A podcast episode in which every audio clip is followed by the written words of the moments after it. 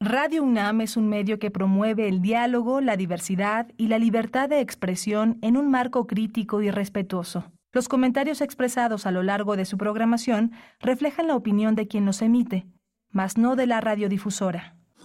Radio UNAM presenta Primer Movimiento, El Mundo desde la Universidad.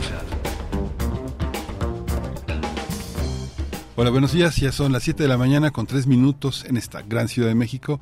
Es eh, martes 22 de agosto. Ya todo el mundo está en sus puestos para iniciar la preparación eh, para eh, arrancar con los nuevos libros de texto en primaria y secundaria. Estamos en Radio UNAM. Esto es Adolfo Prieto 133 en la Colonia del Valle. Primer movimiento en Facebook, P Movimiento en Twitter, está Rodrigo Aguilar en la producción ejecutiva, está Andrés Ramírez en, la, en los controles de la cabina y mi compañera Berenice Camacho en la conducción.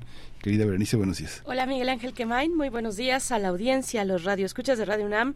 Eh, bueno, pues estamos con ustedes hasta las 10 de la mañana aquí en Primer Movimiento. Iniciamos con los contenidos de esta ocasión, de este martes 22 de agosto. Como cada martes estará Edith Citlali Morales con nosotros, acompañándonos con una propuesta musical eh, en su curaduría desde su perspectiva con un, hilo rector que, eh, bueno, se expresa a través de la música. Ella es violinista, comunicóloga, gestora cultural e investigadora musical y nos va a acompañar. En unos momentos estaremos con ella. Y ya llegó el día, llegó el 22 de agosto, los debates de nuestro futuro, nuestra energía, del 22 al 25 de agosto. Vamos a hablar de, este, de esta reunión, de este diálogo con investigadores del más alto nivel, como vamos a hablar con la doctora Aleida Azamar Alonso, coordinadora de la maestría en Sociedades Sustentables de la Universidad Autónoma Metropolitana, eh, eh, también con Nemonte Nemquino, es parte de la nación indígena guaraní de Pastaza en el Ecuador, eh, ganadora del premio Goldman en 2020 por liderar la campaña que culminó en una sentencia de la Corte Constitucional para evitar la extracción petrolera de 500.000 hectáreas en la selva amazónica. Presidenta y cofundadora de Alianza Ceibo. Van a estar con nosotros hablando de sustentabilidad y medio ambiente. Después tendremos la participación de Fe Navarrete, investigadora del Instituto de Investigaciones Históricas de la UNAM. El racismo contra los indígenas, ser o no ser, es el tema que nos propone en la sección Nuevas Historias para un Nuevo Mundo. Y vamos a hablar de Guatemala. Lorenzo Meyer eh, de, Guatemala sale de Guatepeor. Eh, Lorenzo Meyer es profesor, investigador universitario, se ha centrado fundamentalmente en la historia política del siglo XX y va a estar, es un colaborador habitual quincenal de primer movimiento. Hablaremos también en seguimiento a los resultados de las elecciones presidenciales en el Ecuador. Estaremos con Jefferson Díaz, periodista venezolano radicado en Quito, en Ecuador. Es editor en jefe del medio Conexión Migrante.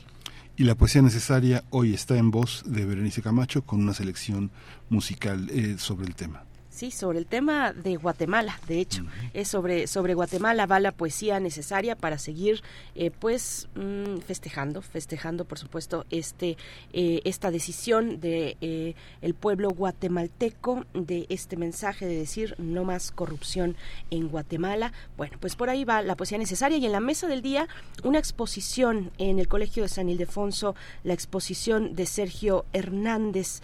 Vamos a conversar con Alejandro Villegas quien es el encargado de atención a medios de comunicación del Colegio de San Ildefonso. Esta exposición de Sergio Hernández, eh, artista oaxaqueño, una pues una maravillosa obra la que tiene este artista, artista mexicano, oaxaqueño, que, eh, bueno, pues podremos disfrutar en el Colegio de San Ildefonso y vamos a, eh, hoy vamos a tener tiempo lunar con Guadalupe Alonso Coratela. Guadalupe Alonso va a hablar del traslado, narrativas contra la idiotez y la barbarie de Enrique Díaz Álvarez. Eh, eh, Guadalupe Alonso dirige también la, la Casa Universitaria del Libro en la UNAM. Bien, pues así los contenidos para hoy, el menú de esta mañana para hacerles compañía. Hoy que, bueno, la Ciudad de México, desde donde les saludamos, amanece húmeda después de la lluvia de ayer, la lluvia que cayó ayer en la Ciudad de México y que, bueno, tuvo en varias colonias apagones, eh, se fue la luz por mm. un, una buena, un buen lapso de tiempo, Bueno, pues así con esa con esa ciudad humedecida amanecemos y les acompañamos aquí en Primer Movimiento y les invitamos también a participar como cada mañana en las redes sociales arroba P Movimiento en X antes Twitter, Primer Movimiento en Facebook, así nos ponemos en contacto y así recibimos sus comentarios. Vamos con Edith Citlali Morales para ver de qué va la curaduría de esta mañana. Curadores musicales de Primer Movimiento. Querida Edith, qué gusto darte la bienvenida este martes, como cada martes, y, gusto también de eh, pues seguirnos toda la mañana con tu propuesta musical. ¿Cómo estás? Buenos días. ¿Qué tal, Berenice, Miguel Ángel?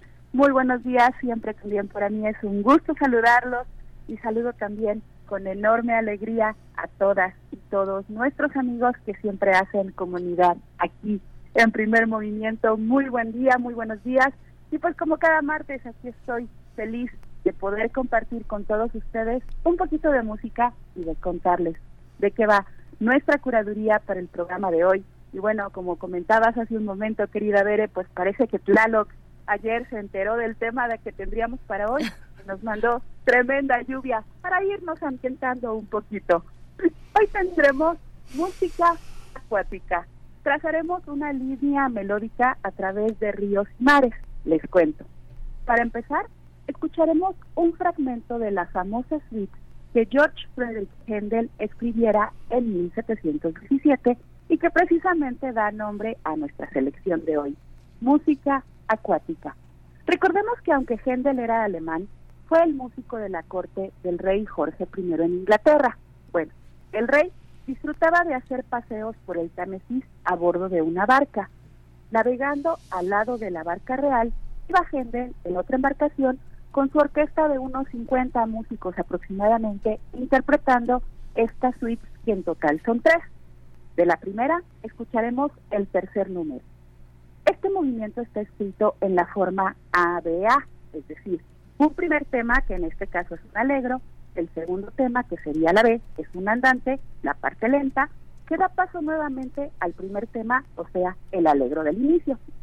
Si bien es cierto, las orquestaciones del barroco son pequeñas, es un deleite poder percibir la claridad con la que los cornos y las trompetas tienen estos diálogos con la cuerda.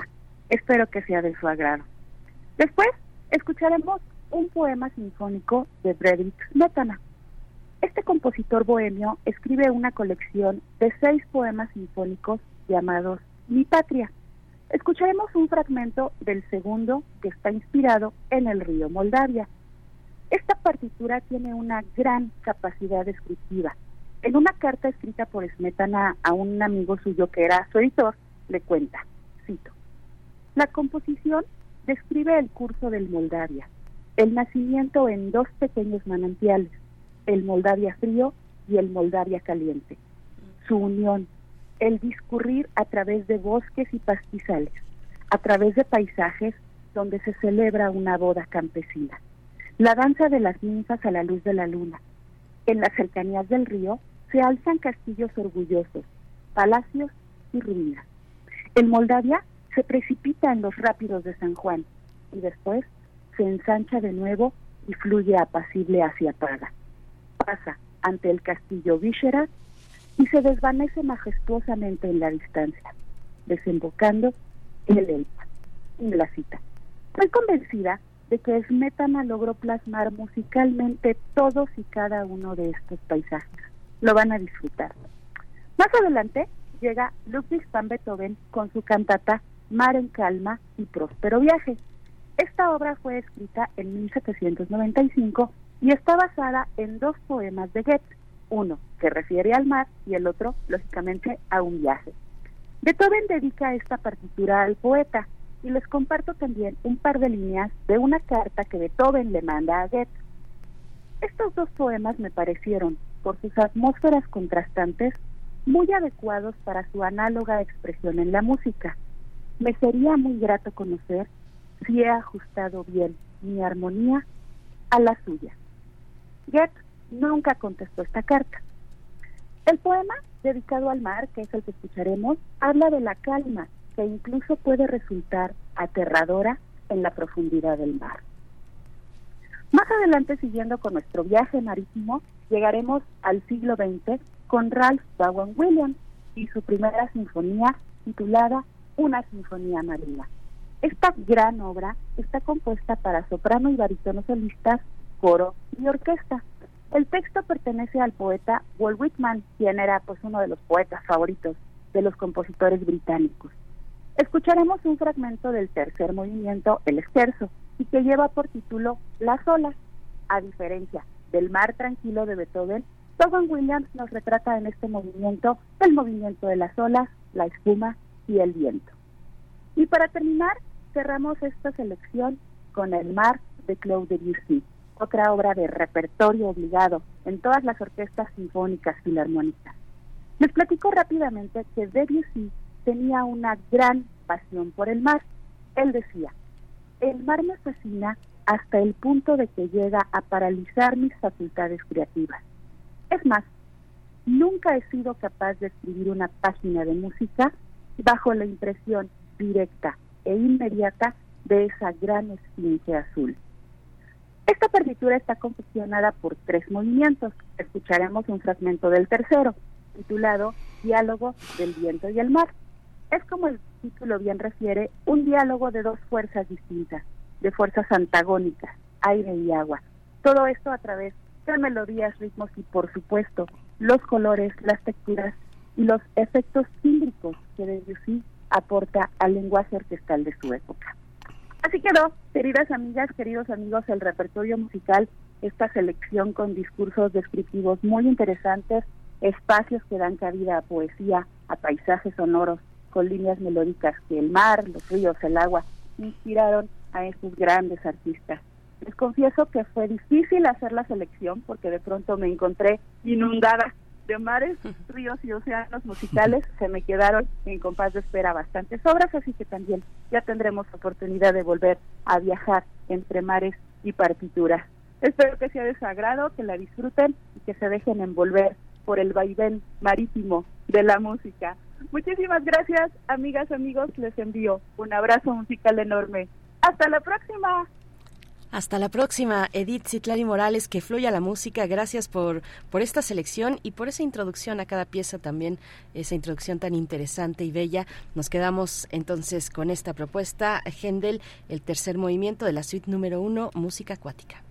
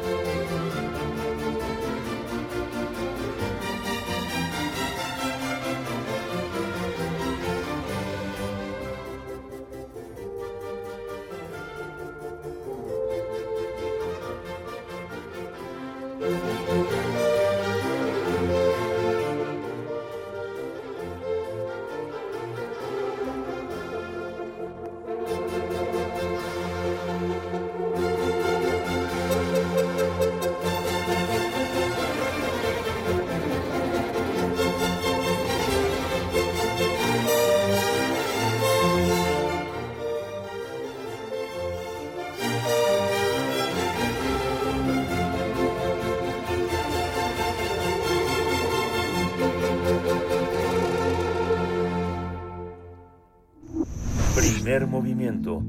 Hacemos comunidad con tus postales sonoras. Envíalas a primermovimientounam.gmail.com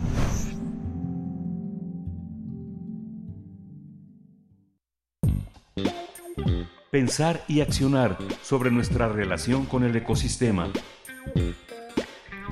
Nuestro futuro, nuestra energía, es un espacio de análisis y articulación que busca abrir y democratizar el debate público sobre la energía y sus usos en México. Por esa razón, del 22 al 25 de agosto de este año, las ciudades de México, Guadalajara y Mérida van a ser sedes de ocho debates que fueron organizados por Nuestro Futuro, Nuestra Energía. En estos encuentros se contará con la presencia de 33 panelistas y moderadores provenientes de México, Guatemala, Colombia, Argentina, la Amazonía ecuatoriana y Portugal.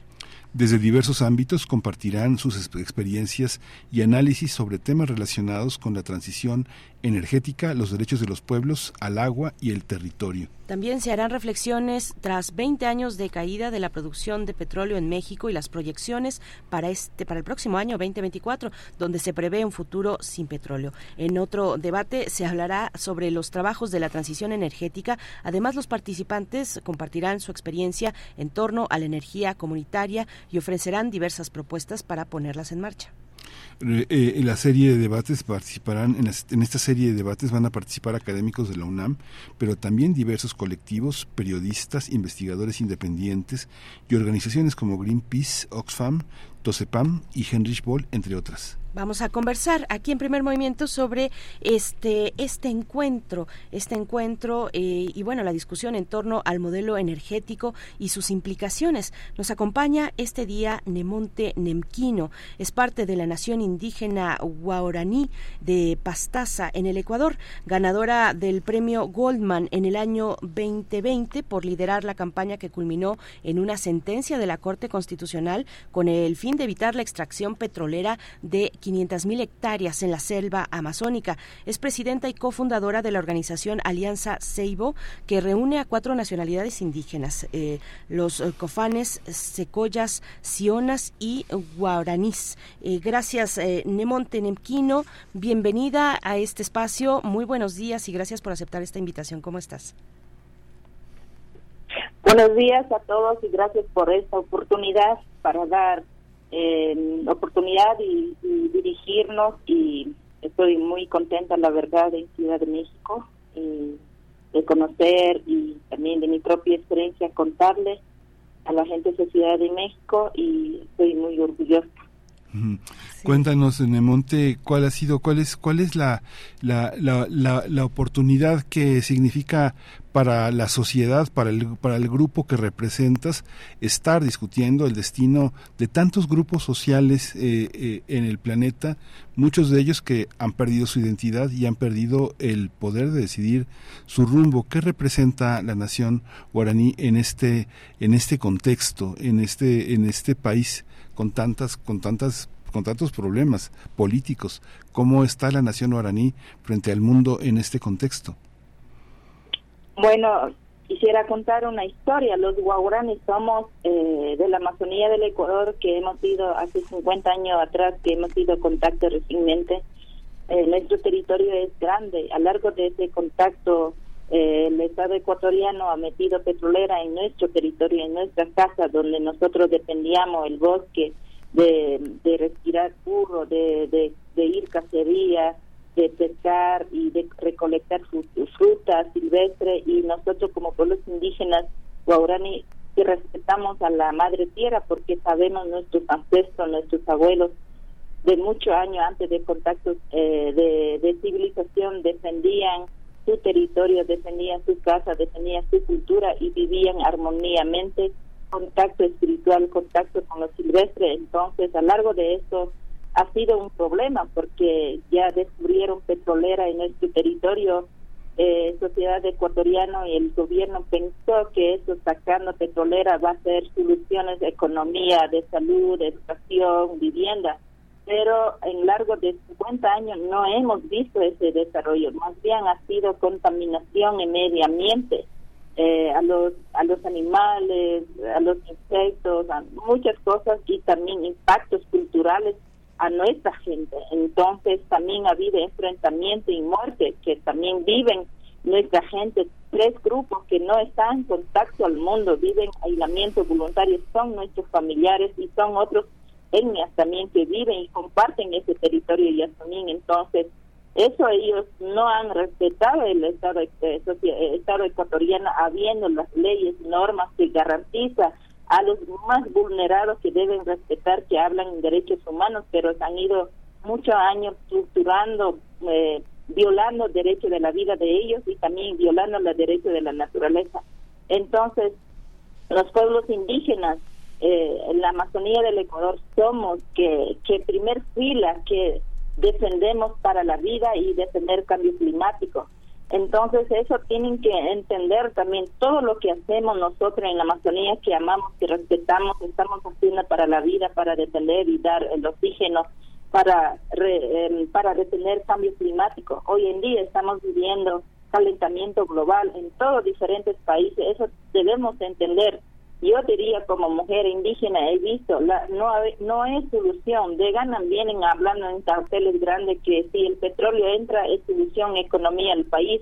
Realmente último desde hace 50 años en el Ecuador sacando en el petrolera no ha habido solución. Ha habido más bien corrupciones muy fuertemente en política. Y, y como eh, no permitiendo a la democracia la vida de las sociedades. Entonces tenemos que ser conscientes también la gente, sociedad, y al final eh, nosotros estamos como pueblos indígenas muy contentos, hemos triunfado, hemos ganado para seguir viviendo en la selva, para que sea respetada la madre tierra y el bosque y los alimentos, aislamientos voluntarios y las sociedades como indígenas que estamos. Entonces eso ha sido un logro en una lucha no solamente por ahora hemos venido desde el siglo luchando y por fin la gente de sociedad ecuatoriana entendieron y dieron conciencia y pensaron para la vida de futuras generaciones, entonces apoyaron sí a la vida. Eso significa que extracción petrolera en comunidades de Asunín, donde nuestros abuelos están enterados y más bien viven los elementos voluntarios, vivirán libres y, armonía sin contaminación, sin la muerte de la enfermedad. Nemonte, eh, gracias. ¿Cómo, ¿Cómo se han organizado? ¿Cómo se han organizado?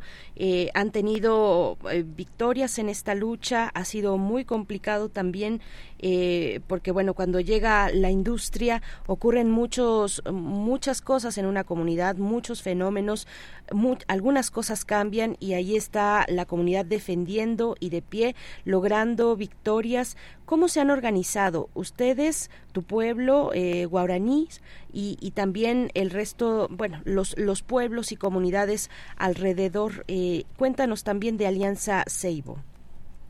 Eh, el largo de eso ha sido muy importante, la unidad con otras comunidades minorías que realmente viven primer contacto con los petroleros no ha habido desarrollo, más bien han muerto con la enfermedad del cáncer, que no pueden tener hijos, que no tienen suficiente territorio, que ha reducido y no pueden cultivar y ahora no pueden depender de pesca porque diario está derramando el petróleo. Entonces, a largo de eso yo ha unido para tener esa fuerza y intercambiar entre nosotros. A mi gente llevé en, en Amazonía Norte del Ecuador, donde el primer contacto petrolera llegó Chevron de Estados Unidos que sacó muchos barriles, pero ni siquiera dejó la salud y eh, indeseabilidad de vivienda, como hablan nada.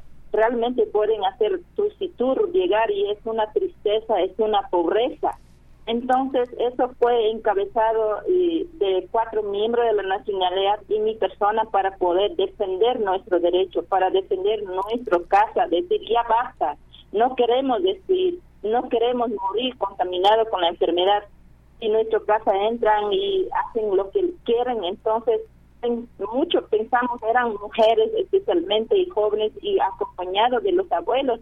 Entonces eso fue la organización fines de lucro para tomar la decisión en nuestra casa lo que pasa y también decir ya suficiente nuestros abuelos mataban con armas, pero no es suficiente con armas, sino con nuestro conocimiento, con nuestro valor, con nuestra sabiduría acompañado con los eh, abogados que ellos nos dan herramientas para poder tomar la decisión. Eso fue la revolución que unimos con las minorías que viven en el norte y también los guaraníes que vivimos bastante en el sur. Entonces, a lo largo de esta lucha ha sido un resultado bastante y sé que el Estado ecuatoriano no lo va a garantizar a los derechos pueblos indígenas ni a la naturaleza. Más bien yo he visto eh, Ministerio de Medio Ambiente, ellos mismos garantizan a la empresa, a, los madereros ilegales que salen en nuestro bosque. Entonces, por eso mismo veo que la unidad, la resistencia con nuestros saberes, con nuestros pensamientos, sí podemos lograr. Y ahora último que puedo dar es un histórico en el Ecuador. Todas las sociedades por fin decidieron, como que hicieron un logro muy importante, decidieron muy importante para el futuro realmente 50 años, creo que las mamacitas de ciudades, de estudiantes ya dieron cuenta, el petróleo no es solución, el petróleo en 30, 40 años se va a agotar. No es que va a dar, generar el dinero para siempre, se agota, se acaba. Entonces, eh, la madre tierra, el agua, eh, el aire nos va a dar. La tierra, el bosque, el oxígeno está dando a la vida de la humanidad en, globalmente. Entonces, eso pensar, aunque va a ser muy difícil para la sociedad ecuatoriana para transmitir eso, porque ellos ciudades viven, depende de economía, pero para nosotros, los guaraní indígenas, no dependemos de tierra, nosotros tenemos suficiente mercado en nuestro territorio, suficiente ferretería, suficiente farmacia donde ah, acurrimos, donde vamos a traer plantas medicinales, eso, entonces lo va a costar mucho a ellos como nosotros hemos sufrido. Nosotros hemos perdido nuestros abuelos, nuestros tíos, por a través de ese derrame que tomaron el agua, los peces murieron, los animales. Entonces sufrimos el a largo de estos llantos, gritos, lloros, por fin escucharon las sociedades ecuatorianas. Estamos muy contentos como pueblos indígenas. Queremos seguir, queremos unir con las sociedades ecuatorianas para seguir construyendo para buen vivir, pensando en el futuro, no solamente presente pan de hoy, mañana no existir. Entonces, tenemos que pensar mucho y eso va a ser un desafío, reto muy grande para las sociedades ecuatorianas. Para nosotros es una victoria, alegría que vamos a seguir viviendo, insistiendo, armonía, feliz, sin enfermedad.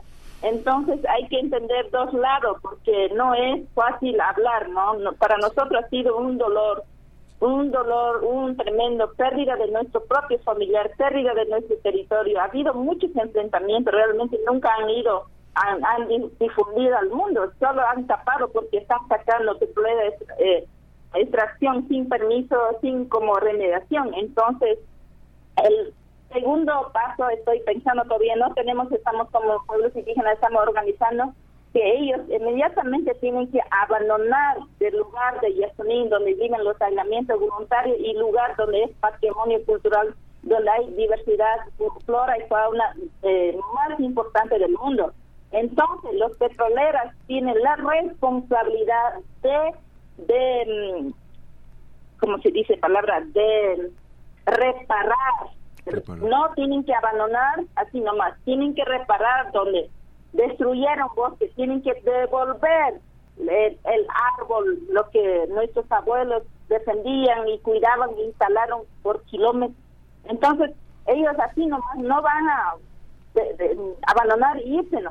tienen que reparar y nosotros como pueblos indígenas vamos a estar vigilando y exigiendo al derecho del corte internacional y también corte nacionalmente. Entonces no va a quedar eso solo gana y que se abandona ese caso. Entonces tiene que haber una estratégica pensando en el futuro que queremos como invertir, después de sanear, de, de reparar, queremos sentar con los pueblos indígenas de base y con la sociedad ecuatoriana y el mundo, plantear hacer un modelo de reservación y conservación del, del verde que está dando vida y que el primer fila, como un ejemplo del Ecuador, dieron al mundo que se eh, votaron sí para la vida del planeta. Entonces tenemos que diseñar eso, tiene que ser a base consultado con los, juntamente con el pueblo para cambiar estructura de la vida del pueblo del Ecuador si no, no vamos a permitir los políticos deciden la vida de los pueblos indígenas. Eso va a quedar claro en nuestro territorio. Sí, es muy, es muy impresionante, bueno, escucharte. En, en, en España, cuando uno, este, eh, cuando ve latinoamericanos que no identifican muy bien algunas personas quiénes son, ¿no? Pueden ser peruanos, pueden ser ecuatorianos, mexicanos, les dicen sudacas, ¿no?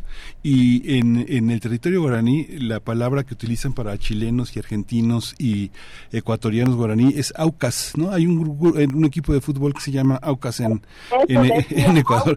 Eh, para, para, para, para despreciar, para decir salvajes, ¿no? Aucas significaba salvaje. para nosotros es un insulto. Nosotros somos Guaurani. Guaurani significa somos personas de la selva. Entonces, ese es nuestro propio nombre, nuestro propio etnia. Guaurani significa somos personas de selva. Entonces, Auca era una palabra insulto que los evangélicos del Estados Unidos, primer contacto en civilización, decían, los otros señan, los quichos decían, ellos son aucas, patas rojas, son muy bravos que venían a matar a los otros indígenas. Es verdad, históricamente mi abuelos, mi gente mataban al donde cualquier indígena entraba en su territorio. Ellos mataban porque nosotros teníamos dos millones de hectáreas. Después de contacto redució.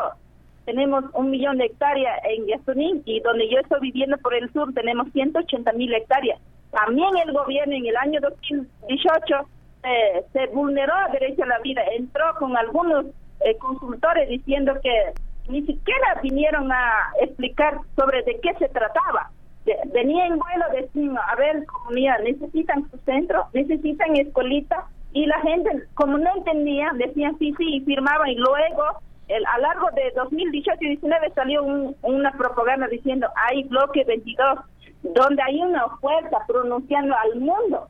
Y cuando yo entré en el mapa, era bloque 22, donde yo estoy viviendo, dentro de mi comunidad y otras comunidades, 16 comunidades alrededor. Entonces dijimos, no lo vamos a dejar, no lo vamos a permitir que entre en nuestra casa y tomen las decisiones. ¿Quiénes estamos viviendo? Somos nosotros ahora en el pasado. Entonces hicimos una asamblea grande, una semana, y decidimos con abogados dijimos, abogados, siente, escuche nuestra palabra, nuestra decisión, nuestro caso. Sé que usted es abogado, es una herramienta. Lo que va a decidir somos Laura.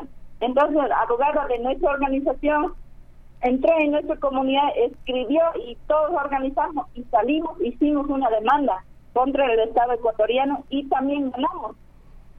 Sí, eh, Nemonte, bueno, qué, qué, qué importante escucharte, gracias, gracias por, por compartir esta historia que pues es una historia de, de, tantos y tantos pueblos a lo largo de nuestra región, de América Latina, eh, o como, o como queramos llamarle, finalmente nos hermana una misma historia y, y, con, con, con, cuestiones y con atravesados los pueblos con una explotación eh, y también con una lucha. Es muy, muy conmovedor y aviva eh, la esperanza el escucharte, Nemonte. Vamos a, eh, tenemos muy poquito tiempo ya y te pediría solamente que nos comentes en qué momento podemos escucharte, cómo participas tú en este encuentro, nuestro futuro, nuestra energía, qué días eh, podrás estar o estarás en Ciudad de México, si irás a Guadalajara y a Mérida, algo así muy, muy breve para, para poder despedirnos bien, eh, Nemonte, con un mensaje tuyo. Ok, hoy a las cinco media en la Casa Lama voy a estar presentando mi historia, mi lucha. Muy bien, eh, pues eh, te, pedimos entonces eh, que, te despidas y no sé, yo te, yo te pido que, que lo hagas además en, en tu lengua, guauterero, si, si quieres compartirnos parte de la sonoridad también de tu propio pueblo, que es muy importante para nosotros, suene en estos micrófonos. Waponi baneki toma mini minita moba monito nano ome gompo tiene monito kimi mamo y toma mono guarepo kimi vean de que monito. Buenos días a todos todo lo que hacemos lucha es para una sola causa, para la vida y para detener el cambio climático. Muchas gracias, Nemonte Nemquino, y ahí estaremos eh, compartiendo contigo, escuchándote en Casa Lam esta tarde, 5 de la tarde, Casa Lam, eh, aquí en Ciudad de México. Eh, gracias y, y hasta pronto. Mucha suerte. Ya, hasta luego. Hasta luego. Híjole, qué cosa. No esperábamos esto. Agité el avispero de su corazón. Ella nació en 1986 y toda esta cuestión petrolera arranca en 1993, y, pero realmente ahora que se puso a recordar con tanta rabia a su abuelo, este, la Shell llegó en 1945 y tuvo el eco de todo este mundo en, Ecuador para despojarlos y bueno, hablaba de un equipo de fútbol que todavía continúa en la primera división, los Aucas, el Club Deportivo Auca. Y justamente 40 años antes pues estaban de su nacimiento pues estaban ahí sus abuelos, sus, sus ancestros. Y cuando decía perdón, Miguel Ángel, cuando dice también que, eh, que está contenta, que su pueblo está contento porque eh, pues la sociedad ecuatoriana decidió dar un paso en favor de pues de la protección de la de la Amazonía, se refiere también a que esta vez que hubo primera vuelta eh, presidencial para elección presidencial en el Ecuador también tuvo lugar una consulta popular donde el 59% de la población que participó dijo estar de acuerdo con frenar la explotación petrolera en la Amazonía ecuatoriana. Bueno, eh, pues así, y, vamos a hablar de, ese, de ese proceso electoral en la siguiente hora. Mientras tanto, les invitamos a escuchar, a seguir escuchando la curaduría de Dizitlali Morales. Son de los seis poemas sinfónicos Mi Patria, este de Smetana, que se titula y es muy conocido también El Moldavia. thank you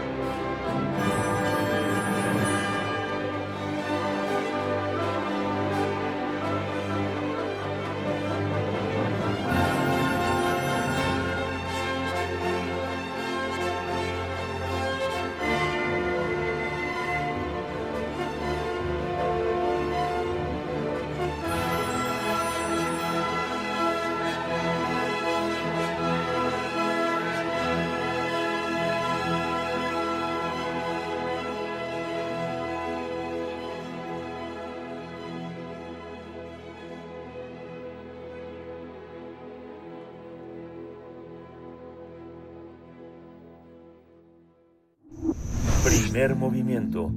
Hacemos comunidad con tus postales sonoras. Envíalas a primermovimientounam.gmail.com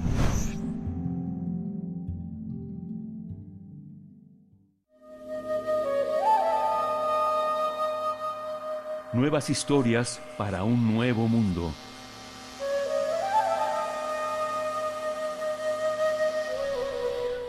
Ser o no ser, el racismo contra los indígenas es el tema de esta mañana con Fe Navarrete, investigadora del Instituto de Investigaciones Históricas de la UNAM, que nos acompaña como, bueno, cada 15 días en martes en esta sección Nuevas Historias para un Nuevo Mundo. Fe, qué gusto saludarte, recibirte aquí esta mañana. Eh, nos quedamos pues con mucho interés de los proyectos que vienen en puerta para, para, para un equipo, para ti, para tu equipo, para las personas, no tu equipo, sino tus colegas y las personas con las que eh, realizas trabajos muy interesantes, Fe. Eh, bueno, pues a ver si hay algo de ello, de algún adelanto, alguna actualización y sobre todo, bueno, este tema, el racismo contra los indígenas. ¿Cómo estás? Hola, buenos días. Qué gusto saludarles, eh, Berenice. Buenos días, Miguel Ángel. Hola, Fe. Buenos días. Y este, pues no, ahora, pues este, dentro de las reflexiones que, que, que he estado realizando recientemente sobre la política actual y la la manera en que diversos discursos de odio, de discriminación o de racismo se insertan en el discurso político y se naturalizan.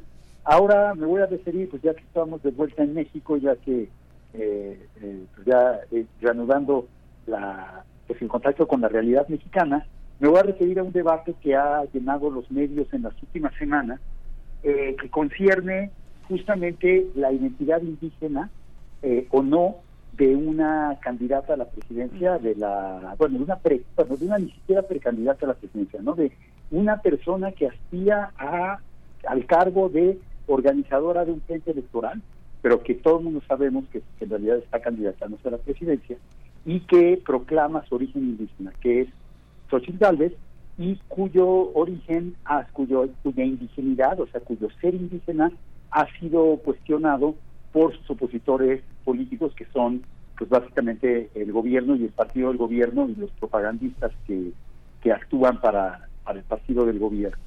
Y este, este debate, eh, bueno, el debate se ha centrado en si esta mujer, la candidata, es, esta persona es realmente indígena o no. Y el, aquí lo que parece haber de fondo es, paradójicamente, y ahorita vamos a volver al tema, es una valoración de ser indígena. Eh, por primera, como decía eh, mi amigo Carlos López Beltrán, que es un filósofo de la ciencia eh, de, la, de la UNAM también, por primera vez en cuántas décadas resulta que ser indígena es visto como algo positivo, tanto por la oposición como por el gobierno.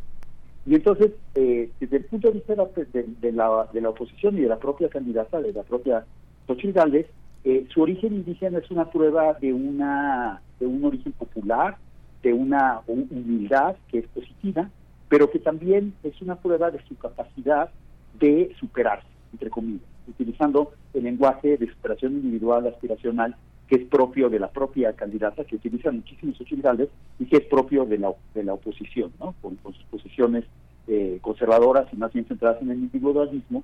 Eh, el mérito de Xochitl es haber nacido indígena, pero haberse superado, es decir, entre comillas, haber superado, entre comillas, es decir, haber estudiado, haber prosperado, haber ganado dinero y haberse integrado a la clase media o a la clase alta, inclusive, depende cómo se vea su, su condición social. Eh, desde el punto de vista de la oposición, en cambio, se dice que Xochitl Gálvez no es indígena, desde el punto de vista del gobierno, perdón, de sus propagandistas, se dice que Xochitl Gálvez no es indígena porque no es realmente popular, porque no, eh, no representa realmente al pueblo y porque no tiene una lo que las características que, que supuestamente se asociarían con los indígenas, que serían al parecer su autenticidad, su humildad, su compromiso con sus comunidades. Entonces tenemos dos visiones diferentes de lo que es el indígena y también dos visiones diferentes de si esa persona en particular es indígena o no. El, este, lo que es novedoso, como señalaba Carlos López Beltrán, es el hecho de que ahora ser indígena se ha visto como algo positivo. Como contraste, pues basta recordar la candidatura de María de Jesús Patricio, conocida como Marichuy, eh, justamente en la elección en la elección presidencial pasada, en 2018, que fue, ella se presentó como candidata por el Consejo Nacional Indígena y eh, se presentó como una candidata que aspiraba a representar a la mayoría de los pueblos indígenas del país, realizó una campaña centrada sobre todo en las comunidades indígenas del país y pues lamentablemente por razones de fallas técnicas y por razones diversas no pudo obtener su registro como candidata independiente.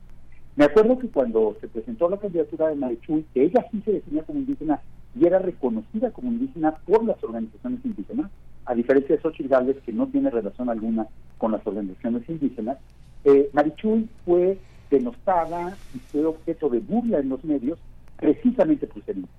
Es decir, que decía que como era realmente indígena Marichuy, pues no tenía la capacidad ni los conocimientos para gobernar el país, que ni siquiera hablaba bien español, que es lo que se suele decir siempre, es uno de los tropos centrales del racismo contra los indígenas en nuestro país, que no saben hablar bien, porque no se reconoce que hablan varios idiomas, eh, se consideraba que era una persona atrasada, que reflejaba el atraso de sus propias comunidades y que no iba a llevar al país al progreso. Entonces tenemos aquí realmente eh, una situación, un cambio en los últimos cuatro años. ¿no? Muchas de las cosas negativas que se decían de María de Jesús Patricio de Manichul, eh, por ser indígena y que dificultaron su candidatura, que fue un obstáculo a que su candidatura se, se consolidara, ahora, ahora se han vuelto positivas y se asocian con ser indígena, pero el debate es si esta mujer Xochitl esta candidata eh, de la oposición, es realmente indígena o no. Entonces tenemos una, curiosamente pareciera que en general ha mejorado nuestra visión de lo indígena en estos cuatro años, que, que, quién sabe a qué, a qué se deba, es algo que habría que, analizar y que pensar, pero sin embargo eh, el debate es ahora si una persona en particular puede tener acceso a esa visión positiva de ser indígena, que sería en este caso sociales, o no puede tener. Entonces, eh, vemos aquí eh, delineados en contraste dos de los elementos claves del racismo tradicional que ha existido contra los indígenas en nuestro país.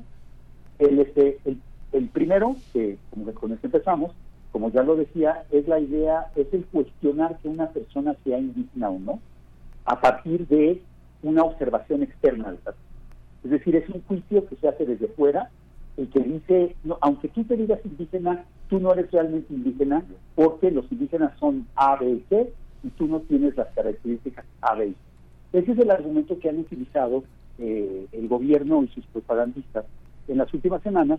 Y hay que decir que, en general, más allá de la manera particularmente torpe en que algunos caricaturistas eh, se burlaron de la supuesta o falsa, de lo que se llaman la falsa indigenidad de Xochitl Gálvez, que repetían tropos racistas de una manera realmente lamentable, el, el acto mismo de cuestionar la identidad de alguien es un acto muy violento, porque implica eh, subordinar, no reconocer su subjetividad, no reconocer el derecho que tienen las personas de autodefinirse e imponerles una definición externa, y lo cual implica eh, en muchas circunstancias elementos de violencia. ¿no? En este caso, la violencia fue la burla y la estereotipación, eh, por medio de las caricaturas, pero en otros casos la violencia puede ser institucional o puede ser incluso física. ¿no?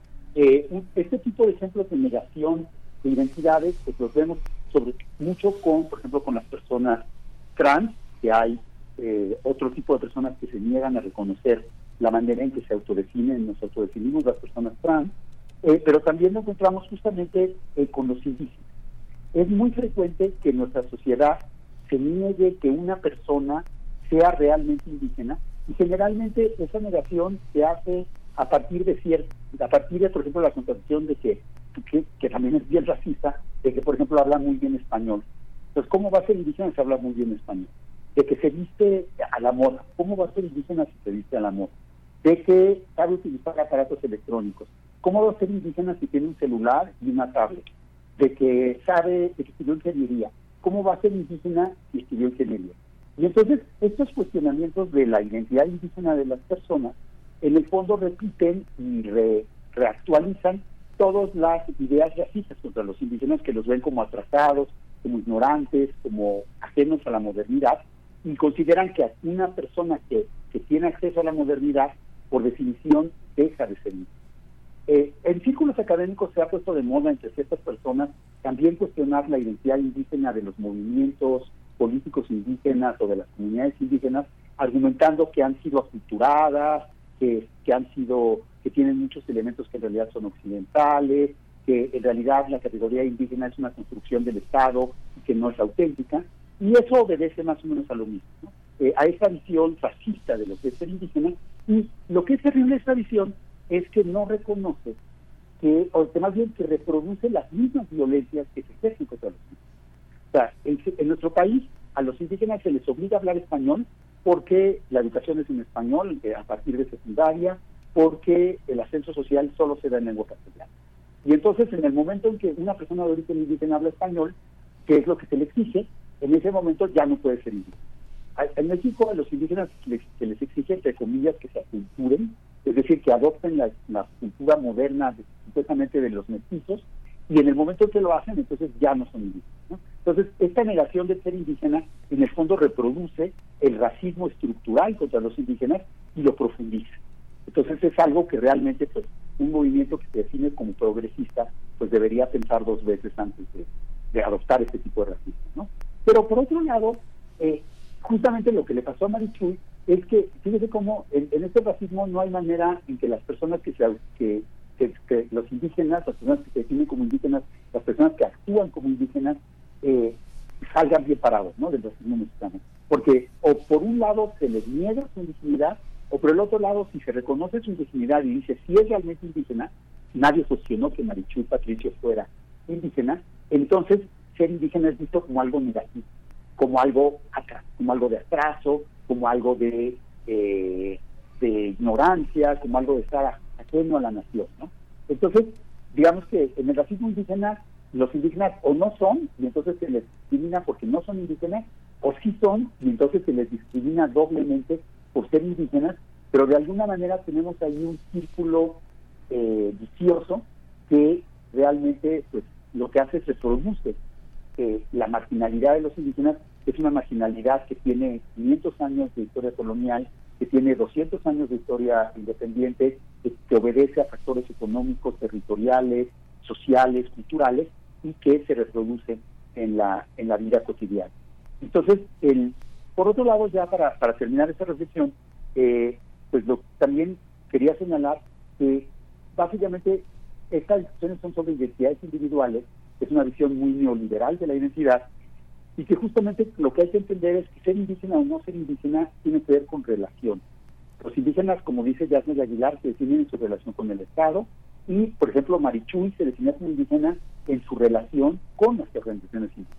Y a su vez, Xochitl Galvez se define como indígena en su relación con una sociedad que no es indígena y a la que ella se incorporó. Entonces, pues más que en términos de identidades individuales, hay que pensar en esto en términos de relaciones y ese es un entramado mucho más complejo del que podremos hablar en, en otras ocasiones. Pues sí, eh, hablaremos entonces, eh, Fe Navarrete, pero bueno, nos dejas pensando en muchas, en muchas cosas. Cada quien eh, sacará sus comentarios y conclusiones y ojalá los quieran compartir también en redes sociales. Esta pregunta inicial de a qué se debe que hoy eh, cada vez más se considere algo como algo mm, positivo, algo importante, los rasgos culturales indígenas, algo que hay que poner incluso en la carrera presidencial que ya que ya estuvo de otra manera. Mencionabas a Marichu y por supuesto ya está en otros momentos en una lucha del poder político, eh, pero bueno, ponerlo con estas características es interesante eh, analizar ese, ese fenómeno y ojalá podamos seguir, seguir de la mano con, con esta cuestión finalmente está en el fondo también la necesidad de recalibrar nuestras miradas sobre, sobre muchos fenómenos, sobre muchas cuestiones sociales y, comunes. Eh, pues bueno, lo vamos a dejar ahí porque nos, nos alcanzó el tiempo, pero te deseamos lo, mejor. Fe Navarrete, eh, investigadora del Instituto de Investigaciones Históricas de la UNAM, y en 15 días volvemos contigo. Claro sí, gracias. Hasta luego. Gracias, hasta luego. Pues nos vamos al corte, ya son las 7 con 59 minutos, a unos segundos de dar las 8 de la mañana. Quédese con nosotros, volvemos en un par de minutos. Síguenos en redes sociales. Encuéntranos en Facebook como Primer Movimiento y en Twitter como arroba PMovimiento. Hagamos comunidad.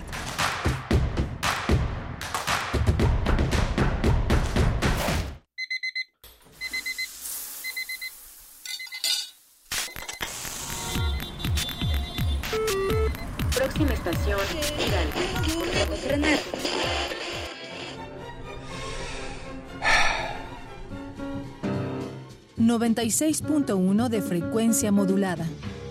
860 de amplitud modulada. Transmitiendo desde Adolfo Prieto 133 en la Colonia del Valle. XEUN.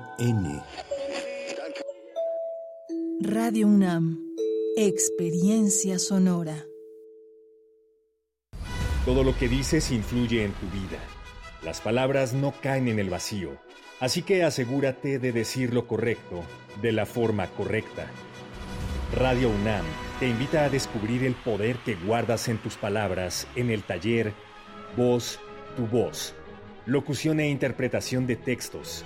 Imparte Elena de Aro. Del 2 de septiembre al 21 de octubre, todos los sábados de las 11 a las 13.30 horas a través de Zoom. Informes e inscripciones en cursosrunam.com arroba gmail.com.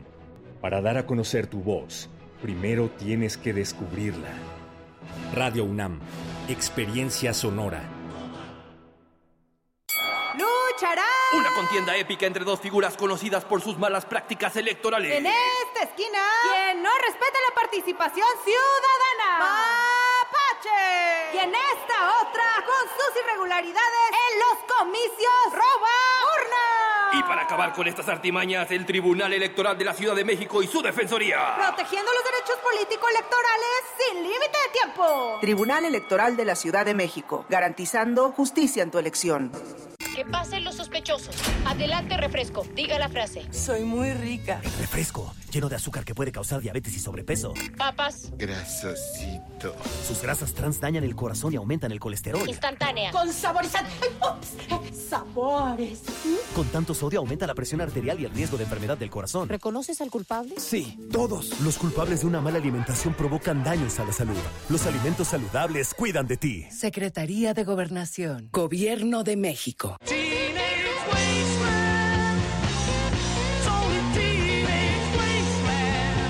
La imaginación al poder.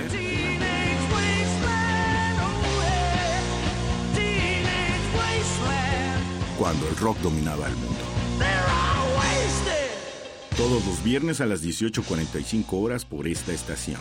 96.1 TFM. Radio UNAM, Experiencia Sonora.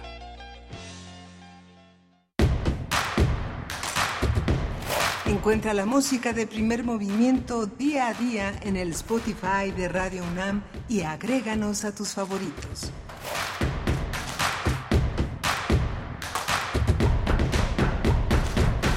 Buenos días, ya son las 8 con 3 minutos de la mañana. En este martes 22 de agosto del 2023 les saludamos al inicio de esta segunda hora aquí en Primer Movimiento en Radio UNAM y también en Radio Nicolaita en el 104.3 de la FM. Saludos Morelia, saludos a todas las personas que desde temprano o desde este momento nos sintonizan. Eh, pues bueno, estamos con ustedes desde las 7 de la mañana con Rodrigo Aguilar en la producción ejecutiva, Violeta Berber en la asistencia de producción y Andrés Ramírez esta mañana frente a la consola en los controles técnicos. Miguel Ángel Quemain en la conducción y bueno, pues qué, qué hora tan interesante tuvimos la hora pasada, Miguel Ángel, ¿cómo estás? Sí, muy interesante, muy interesante con, eh, con Nemante Nemquina, una parte de la nación indígena guaraní, guaraní que de Pastaza en el Ecuador, que es una mujer, una activista enorme que tiene una historia que no empieza con ella, que empieza con sus con sus antepasados y que están hay una hay una manera de actualidad del pasado que se politiza que es muy fuerte y que bueno fue un privilegio poder conversar con ella va a estar hoy a las 5 de la tarde dentro de esta los debates de nuestro futuro, nuestra energía, que está del 22 al 25 de agosto como parte de una reflexión sobre lo que lo que pasa con nuestro continente y el uso de la energía. Sí, son debates que tendrán lugar eh, en Ciudad de México, pero mm, también en, mm, en Mérida, eh, y en Guadalajara. Lo estoy eh, buscando para, para tener más precisión en ello, pero eh, sí será será Ciudad de México, Guadalajara y Mérida precisamente ocho conversatorios para reflexionar sobre los posibles caminos hacia un modelo energético común y justo con los pueblos y la naturaleza. Y entre esos 33 panelistas y moderadores y moderadoras de varios países de la región, México, Guatemala, Colombia, Ecuador, Argentina y Portugal, pues entre ellos estará eh, Nemonte Nemquino, con quien acabamos de conversar, quien es una que es parte de la nación indígena Guaorani de Pastaza del Ecuador. Y, eh, y, es además líder de su comunidad. Además es líder de su comunidad, es una mujer em, eh, líder de, de, esta comunidad eh, Guaorani y ella mm, fundó y es presidenta de la Alianza Ceibo, que reúne a otras tres nacionalidades indígenas, incluida la suya, serían cuatro, pero también con sionas, secoyas y cofanes. Eh, pues ella misma nos comentaba, Nemonte, además de que su, su comunidad, su nación indígena, Guarani, no, pues tiene menos de un ciclo de haber tenido contacto con eh, la cultura mm, occidental, eh, hay, hay comunidades, ella lo decía, que en, alrededor de, de, la suya, que no han tenido ese contacto, pero el contacto que han podido tener eh, el los primeros contactos pues ha sido a partir de la llegada de eh, emporios internacionales, petroleras internacionales que pues les, les han despojado de sus territorios y con, y con, con mucha fuerza han defendido, han defendido la vida y su territorio y su cultura. Miguel Ángel, vamos a, pues ahí está, en Casa Lam, estará a las 5 de la tarde, eh, ojalá tengamos oportunidad de asistir a estos debates. ¿no? Sí, muy interesante y la continuidad de Fe Navarrete con la reflexión sobre eh, la noción de indigenidad de Xochitl Galvez, que bueno, valdría la pena que eh, organizáramos un debate sobre el tema. La intencionalidad de eh, colocarse como indígena es eh, lo que está en el centro también de esta de esta forma de presentarse para oponerse pues para oponerse discursivamente a la cuarta a la cuarta transformación y que nos trae a colación eh, Fe Navarrete el tema de, de Chuy eh, en el, este documental que hizo Lucía Kaplan una mujer una mujer blanca que hace la crónica de una mujer indígena, ¿no? que no se autodefine como indígena, sino como parte del, ejército zapatista de liberación y como parte de la tradición celsaris Tzotzil de su, de su estado. No es lo mismo definirse como indígena que definirse otomí o definirse náhuatl, ¿no? Es algo, es algo que este que, está a discusión todavía de una manera muy muy importante, ¿no? Es algo que los pueblos originarios eh, se extrañan mucho cuando alguien dice yo soy indígena y los represento a todos, ¿no? No es así. No es así. Sí, no es así. Bueno, para que Marichuy tuviera la posibilidad de eh, tener ese camino, de juntar las firmas, de, de, aspirar a, a, la presidencia de la República, pues tuvo que haber consensos, muchos consensos. Fue un proceso en el que ella fue visitando los pueblos, los, eh, los consejos eh, de los pueblos, los consejos eh, de, las comunidades para poder estar ahí.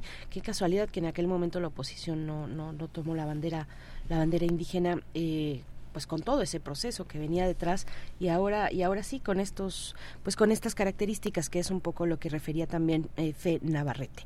Nosotros vamos a tener eh, ya en unos momentos una conversación con el doctor Lorenzo Meyer, profesor investigador universitario, nos hablará de Guatemala. Lo titula así, Guatemala sale de Guatepeor.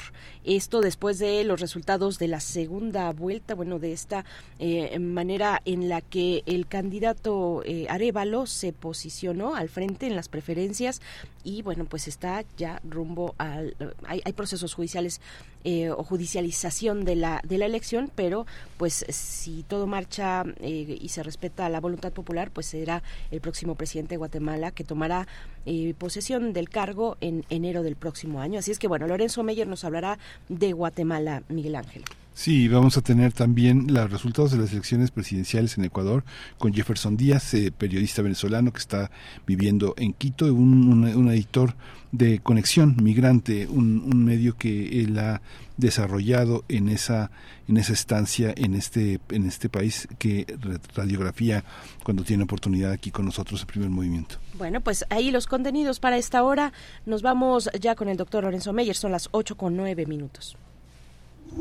Primer movimiento. Hacemos comunidad con tus postales sonoras. Envíalas a primermovimientounam.gmail.com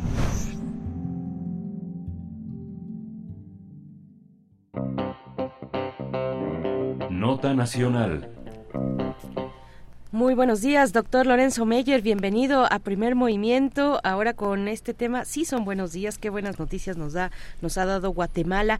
Eh, la manera en la que titulas esta participación, Guatemala sale de Guatepeor. Lorenzo Meyer, buenos días. Buenos días, Bernice. Buenos, días, Miguel Ángel. Buenos días, doctor. Gracias, doctor. Escuchamos. ¿Cómo, cómo has visto este proceso en Guatemala?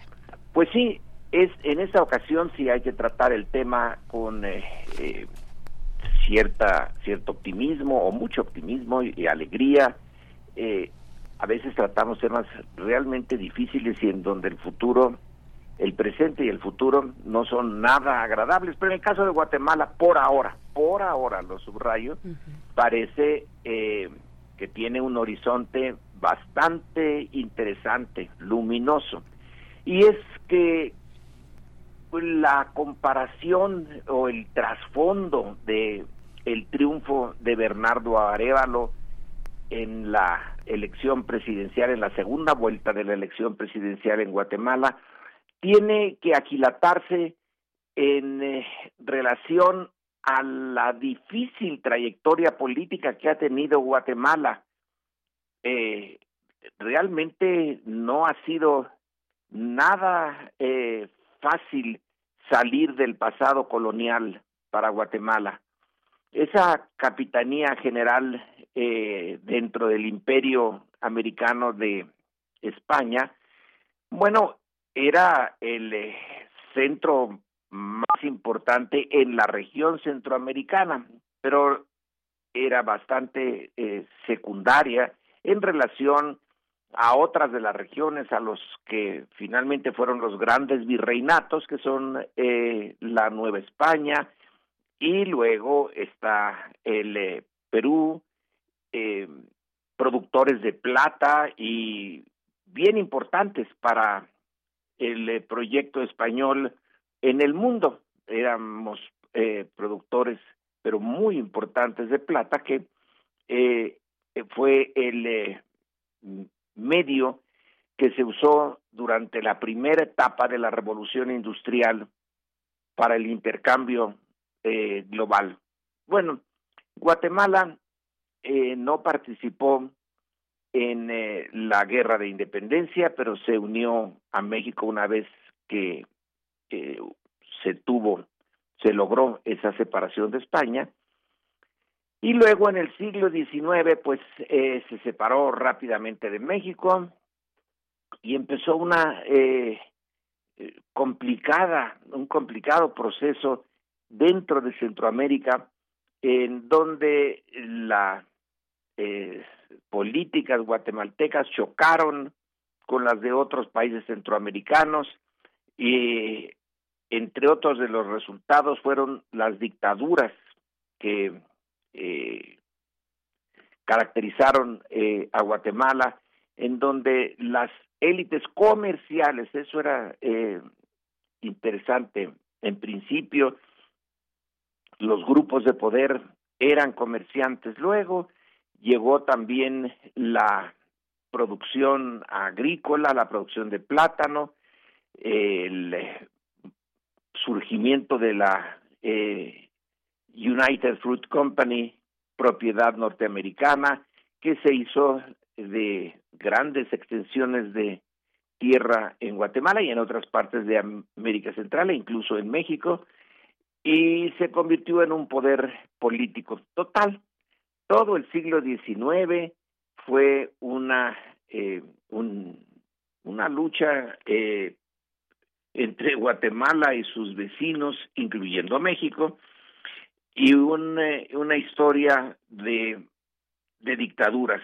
El siglo XX puso a México en el camino de la revolución, pero no a Guatemala, que en los años, eh, fines de los años 40 y principios de los 50, sí es importante notar estas fechas porque el entorno, el entorno de lo que sería el intento de modernizar a Guatemala, de introducirla en una eh, política eh, democrática y donde se tomaran en cuenta los intereses de la mayoría rural e indígena de Guatemala, que habían sido bastante relegadas, relegados esos intereses, ese momento histórico mundial es el momento de la Guerra Fría, de la implantación de la Guerra Fría. Si México pudo hacer su revolución con interferencia extranjera, desde luego, pero eh, superó los obstáculos que los extranjeros pusieron, eh, básicamente Washington y ciertos gobiernos europeos, eh, Guatemala ya no pudo gozar de esa libertad porque el eh, padre de la el presidente electo de Arevalo fue Juan José Arevalo el eh, eh primer eh, dirigente guatemalteco, presidente guatemalteco que realmente se interesó por introducir reformas, reformas políticas y económicas en Guatemala y tuvo mucho éxito en ese principio, en ese arranque. En el eh, corazón del proyecto estaba la reforma agraria, eh, que el proyecto siguió con el sucesor de Arevalo, que es eh, el presidente Arbenz, Juan, eh, Jacobo Arbenz, y ahí se topan con la Guerra Fría. Se topan con los intereses de la United Fruit, los intereses de eh, los terratenientes guatemaltecos, de la élite comercial guatemalteca, y el anticomunismo eh, florece en todo su esplendor y acaba con el experimento que apenas se iniciaba de modernizar políticamente y socialmente a Guatemala. Entonces, desde los años 50, en que un golpe militar abiertamente eh, apoyado, eh, descaradamente apoyado por Estados Unidos, pues eh, puso a una serie de gobernantes, el primero de ellos fue Castillo Armas, eh, un militar, los puso al frente de Guatemala con el encargo de, en primerísimo lugar, no permitir el cambio político y alinear claramente a Guatemala en el eh, lado anticomunista, sobre todo después de que la revolución cubana triunfara. En Guatemala se eh, fue uno de los sitios donde se organizó el intento de invasión de Cuba y en esa eh, coyuntura se se forma una resistencia desde la izquierda a esta eh, estructura arcaica, represiva, anticomunista, eh, y surge la guerrilla eh, guatemalteca, una guerrilla que tuvo pues que luchar contra una un entorno muy violento de parte de las autoridades guatemaltecas y de las norteamericanas. Y logró algo eh, con muchas dificultades, pero algo bien eh, importante. Logró la guerrilla que tenía como organización y como inspiración a gentes de clase media eh, un contacto con eh, las comunidades indígenas y eh, ser apoyada por los indígenas. Eso desató una represión durísima contra las esas comunidades. Es ahí donde el ejército guatemalteco, con apoyo externo también, forma la escuela de los caibiles, eh, que se convirtieron en una fuerza antiguerrillera feroz, pero eh, realmente terrible, en donde no había límites a su eh, represión y causó una eh, enorme cantidad de muertes y de terror entre las comunidades rurales indígenas de Guatemala. tenemos que esperar a que que por cierto México participó en parte el gobierno mexicano en esa eh, eh, represión de manera marginal, pero fue en México donde mataron a John Sosa, el ejército mexicano, que era uno de los dirigentes de la guerrilla, un exmilitar guatemalteco, eh, y en fin, la situación eh, se mantuvo en esa eh, con, con esa característica hasta que termina eh, la Guerra Fría.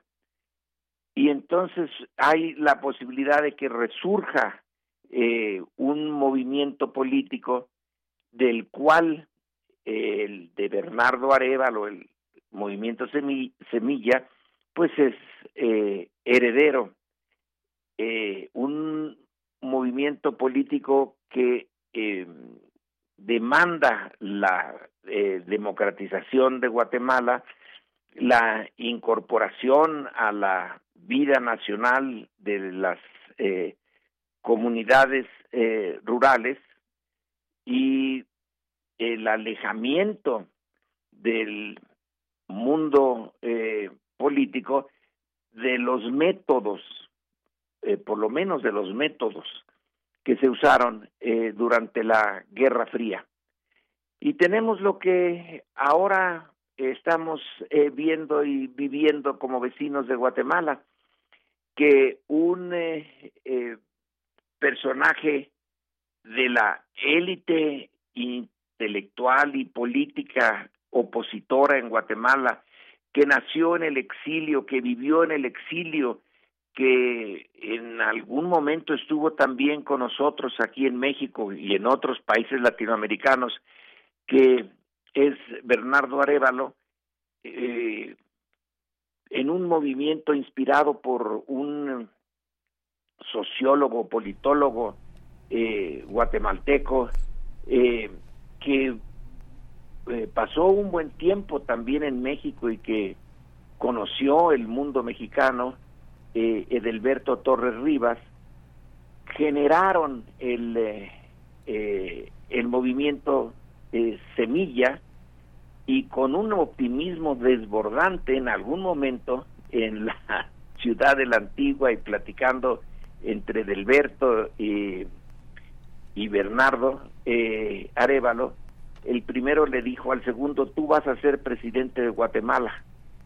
Y es que el momento estaba eh, listo para que surgiera, a pesar de la oposición de los militares y de las élites eh, tradicionales económicas de Guatemala, esta eh, ola, sobre todo en, en sectores urbanos, pero que después pudo también pegar como pegó la guerrilla eh, en otras circunstancias en el interior, en las comunidades eh, rurales.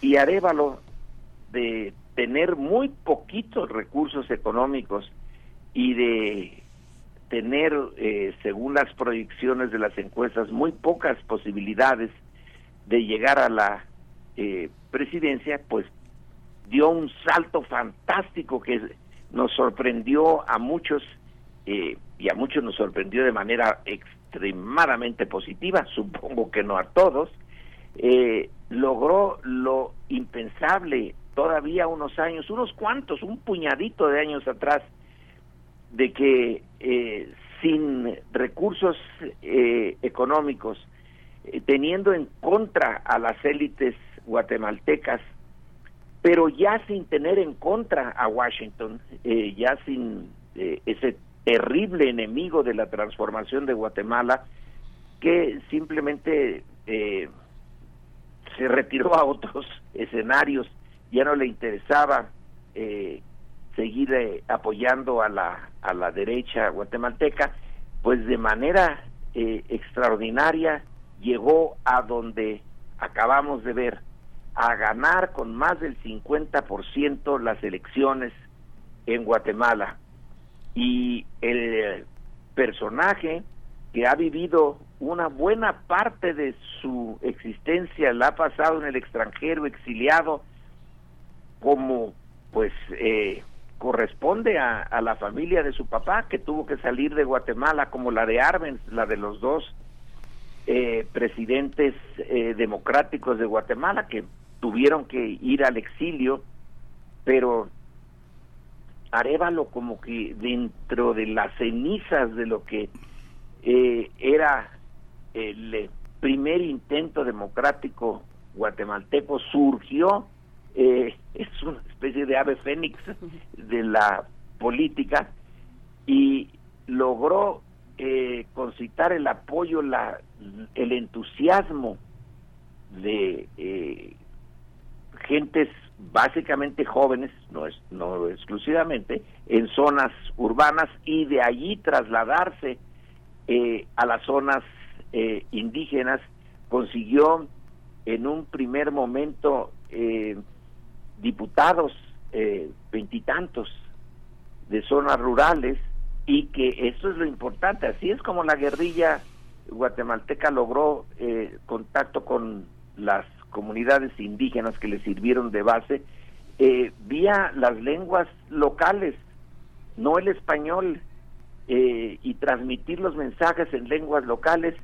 Eh, y tenemos ahora pues esta especie de milagro que espero que fructifique, tiene las posibilidades de fructificar, pero también tiene la amenaza. El, sistema eh, judicial guatemalteco como el nuestro está lleno de conservadores y le puso todos los obstáculos posibles y los militares. Los militares se mantienen ahí en la sombra eh, como una fuerza que eh, no se sabe exactamente si está dispuesta a acatar la voluntad de las urnas o espera el momento adecuado de volver a hacer lo que hizo en los años 50, eh, de eh, propiciar. Es cierto que eh, a, a, Jacobo Arbenz, el sucesor de Arevalo, no lo derribó directamente el ejército, sino una que es que rebelión eh, organizada por Estados Unidos, por el ejército guatemalteco no intervino en favor de su presidente. Y luego ya se decantó por el apoyo a la derecha y a la represión más brutal que se ha conocido en Guatemala. Y que por cierto exportó a México en calidad de la escuela Caibil que los narcos eh, encontraron interesante y que asumieron eh, el papel de eh, contratar a excaibiles y extender su eh, tipo de violencia a al crimen organizado mexicano. Pero en fin, el, el Guatemala tiene el tema del, eh, del crimen organizado también, tiene la influencia de los carteles mexicanos, eh, tiene al ejército ahí vigilante, eh, aprensivo. Ya algunos eh, generales se habían ido a dar a la cárcel, pero el ejército como tal, ahí está y es un actor eh, poco confiable en materia de democracia. En nuestro caso, como gobierno mexicano, pues el eh, presidente Andrés Manuel López Obrador ha mandado un mensaje de, de apoyo. Vamos a ver en qué medida México puede eh, apoyar a el proceso guatemalteco. En realidad, eh, cuando vino el golpe en los años 50, el gobierno de Ruiz Cortines, pues eh, no quedó muy conforme con el golpe contra la democracia guatemalteca, pero tampoco pudo hacer gran cosa. Apenas si pudo recibir en el en el exilio a algunos eh, guatemaltecos. Veamos ahora que las las condiciones son más propicias, qué es lo que México puede hacer para apoyar con en la medida en que eh, México no es una potencia, pero sí le interesa mucho el vecino. Desde el siglo XIX ha estado México metido en la política guatemalteca. Pues vamos a ver eh, de qué manera se puede ayudar a este a, a la, que la semilla eh, del movimiento Semilla eh, fructifique y lo más deseable es que tuviéramos como vecino eh, sureño una Guatemala que se rija por las reglas democráticas y en donde se ponga especial énfasis en la eh, relación entre el gobierno y las comunidades rurales indígenas. Y en fin se logre lo que apenas empezaba cuando Arevalo y Arbenz eh, iniciaron la democratización frustrada de Guatemala. Y esa es mi mi visión optimista pero cauta de lo que está sucediendo en Guatemala. Ya no hay guerra fría y se cayó uno de los grandes obstáculos para la transformación de Guatemala.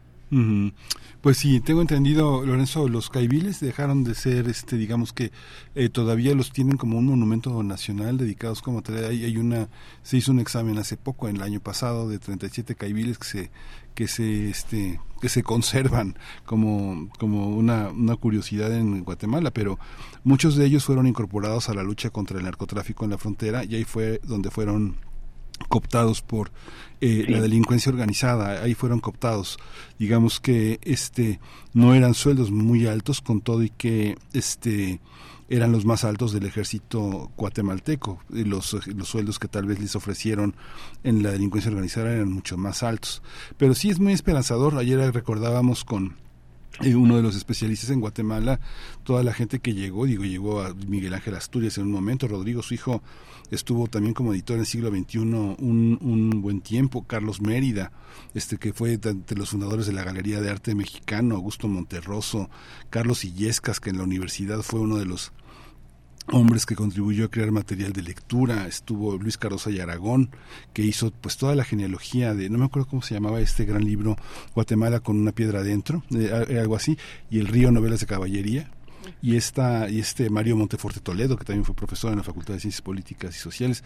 Hay una larga historia de Guatemala a la de Fopa no Laura Fopa este sigue entre nosotros no es, es algo muy muy interesante. Guatemala está muy presente no sí eh, en eh, la primera generación de, estudiantes de relaciones internacionales a la que yo entré en el Colegio de México en 1961, había dos guatemaltecos.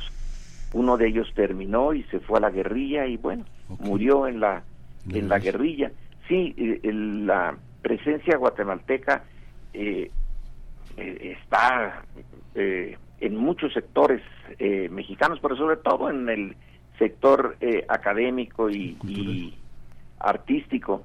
También está la parte en donde los guatemaltecos nos reclaman de eh, que México como país eh, no se no, aceptan que el Soconusco se haya quedado en México y no haya quedado en Guatemala y hay ciertas eh, heridas históricas.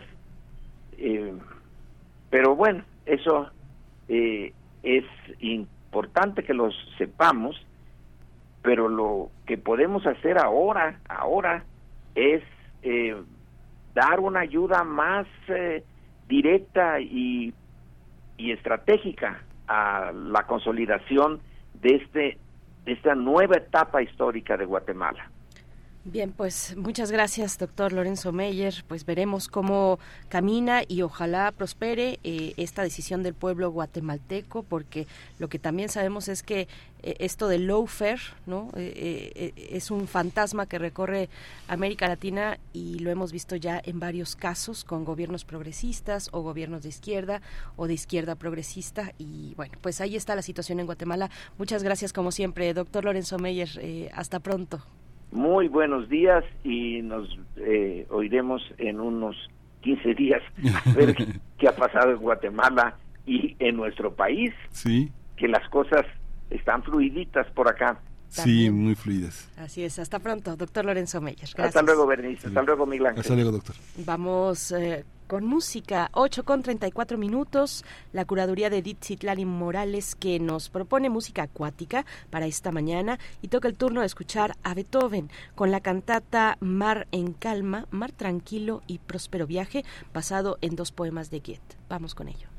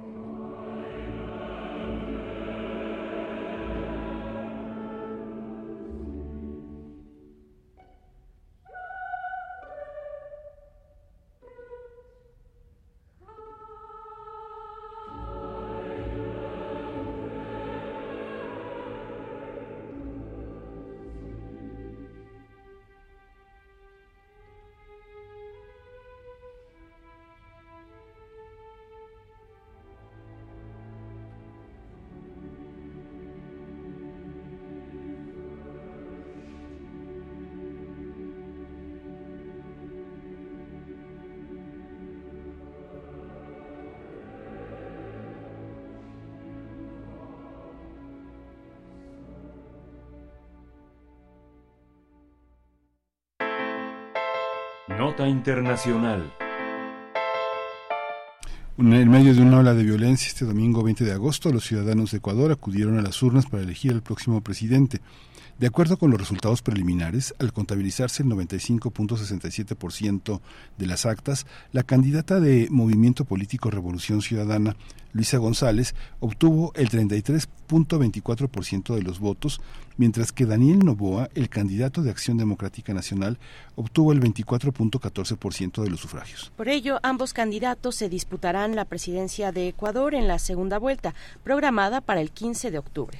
La campaña estuvo ensombrecido el pasado 9 de agosto luego de que en un acto público fue asesinado el candidato Fernando Villavicencio. Por la premura de los hechos, su nombre y foto aparecieron en las papeletas que fueron impresas antes de su asesinato, pese a que el periodista Cristian Zurita fue quien sustituyó a Villavicencio, quien fue el tercero más votado con 16%. Además, en una consulta histórica, los ecuatorianos votaron a favor de parar la explotación petrolera en medio del Parque Nacional Yasuni en la Amazonía ecuatoriana y la exploración minera en el Chocó andino. Pues daremos seguimiento en esta conversación sobre los resultados electorales en el Ecuador. Nos acompaña una vez más Jefferson Díaz, periodista venezolano radicado en Quito, Ecuador. Es editor en jefe del medio Conexión Migrante. Jefferson Díaz, gracias eh, una vez más por aceptar esta invitación, por estar con nosotros y dar seguimiento a, esta, a este proceso político y social importante en el Ecuador. ¿Cómo estás? Muchas gracias por la invitación. Gracias. Gracias, Jefferson. ¿Cómo, ¿Cómo se perfila el reacomodo para octubre, que está a la vuelta de la esquina? Eh, ¿Deja una, una lección esta, esta primera vuelta? Bueno, sí. Eh, lo primero es que esta primera vuelta se dio sin ningún incidente. Eso, eso era la principal preocupación acá en el Ecuador. Por eso se desplegó un gran contingente de policías y militares y no se no se no se vieron ningún acto no se vio ningún acto de violencia ningún acto que pusiera en peligro a los candidatos durante la primera durante esta primera primera elección y eso era lo principal que le preocupaba aquí los ecuatorianos ¿no?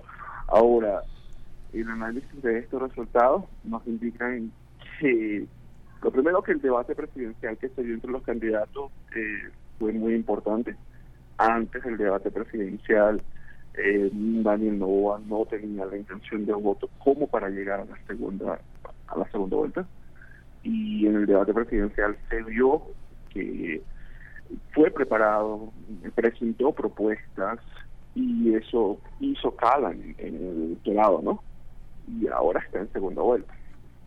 Lo que nos espera ahora hasta el 15 de octubre que es la segunda vuelta es ver cuáles serán las alianzas que él va a hacer con los demás candidatos para obtener un mayor porcentaje de votos y también ver cuál será el cambio que aplicará Luisa González tanto en su discurso como, como en su campaña electoral. ¿no? Jefferson Díaz, bueno, sí, precisamente preguntarte quiénes son estos eh, candidato y candidata que quedaron punteros, que quedaron arriba, quién es eh, Luisa González y Daniel Novoa, dónde se ubican en el espectro político del Ecuador? Bueno, eh, Luisa González es la candidata del Partido Revolución Ciudadana, lista 5. Eh, es candidata del correísmo. Eh, ellos son de, la izquierda, de la izquierda ecuatoriana. Y Daniel Novoa pertenece al Partido Acción Democrática Nacional y ellos se han, ellos han dicho que son del centro izquierda y eh, básicamente lo que estamos viendo ahorita es una elección entonces entre dos candidatos de izquierda. la punta de lanza del plan de gobierno de Luisa González, de su campaña electoral, es decir que, bueno, todo lo que se hizo durante el correísmo lo van a volver a hacer. Eh, básicamente esa ha sido su, su, estrategia, ¿no? De que volveremos a recuperar los hospitales como lo teníamos con Rafael Correa, volveremos a tener la economía como estaba con Rafael Correa y, y toda esa alegoría hacia el pasado, ¿no? Daniel Novoa se ha enfocado un poco más en presentar proyectos económicos eh, para sacar al Ecuador de ese estancamiento económico que tenemos desde la pandemia y también ha presentado planes de seguridad que es uno de los temas más importantes que, que ahorita los ecuatorianos están pidiendo soluciones eh, también se ha destacado por no caer en esa dicotomía de correísta versus anticorreísta y ese discurso también caló mucho entre los electores ecuatorianos jóvenes. Eh, Daniel Novoa hizo una campaña muy, muy, muy efectiva en redes sociales, sobre todo en TikTok, y con el tema del debate también, en el desarrollo que hizo en el debate, eso le ganó muchos votos dentro de la población electoral joven del Ecuador. Esta, esta visión también del correísmo, eh, ¿cuál, ¿cuáles son las, las opciones que pueden definir un futuro más democrático para Ecuador, este Jefferson? ¿Cuáles son, este, no solo las más votadas, sino las opciones que tú desde el trabajo periodístico puedes ver como opciones que tal vez eh, están siendo, este, invisibilizadas por una parte, por una parte que son los intereses que hay económicos sobre sobre el país, ¿no? Sí, bueno, básicamente ahorita eh, el electorado ecuatoriano lo que necesita es una persona que tome decisiones efectivas en temas económicos y en temas de seguridad al cortísimo plazo.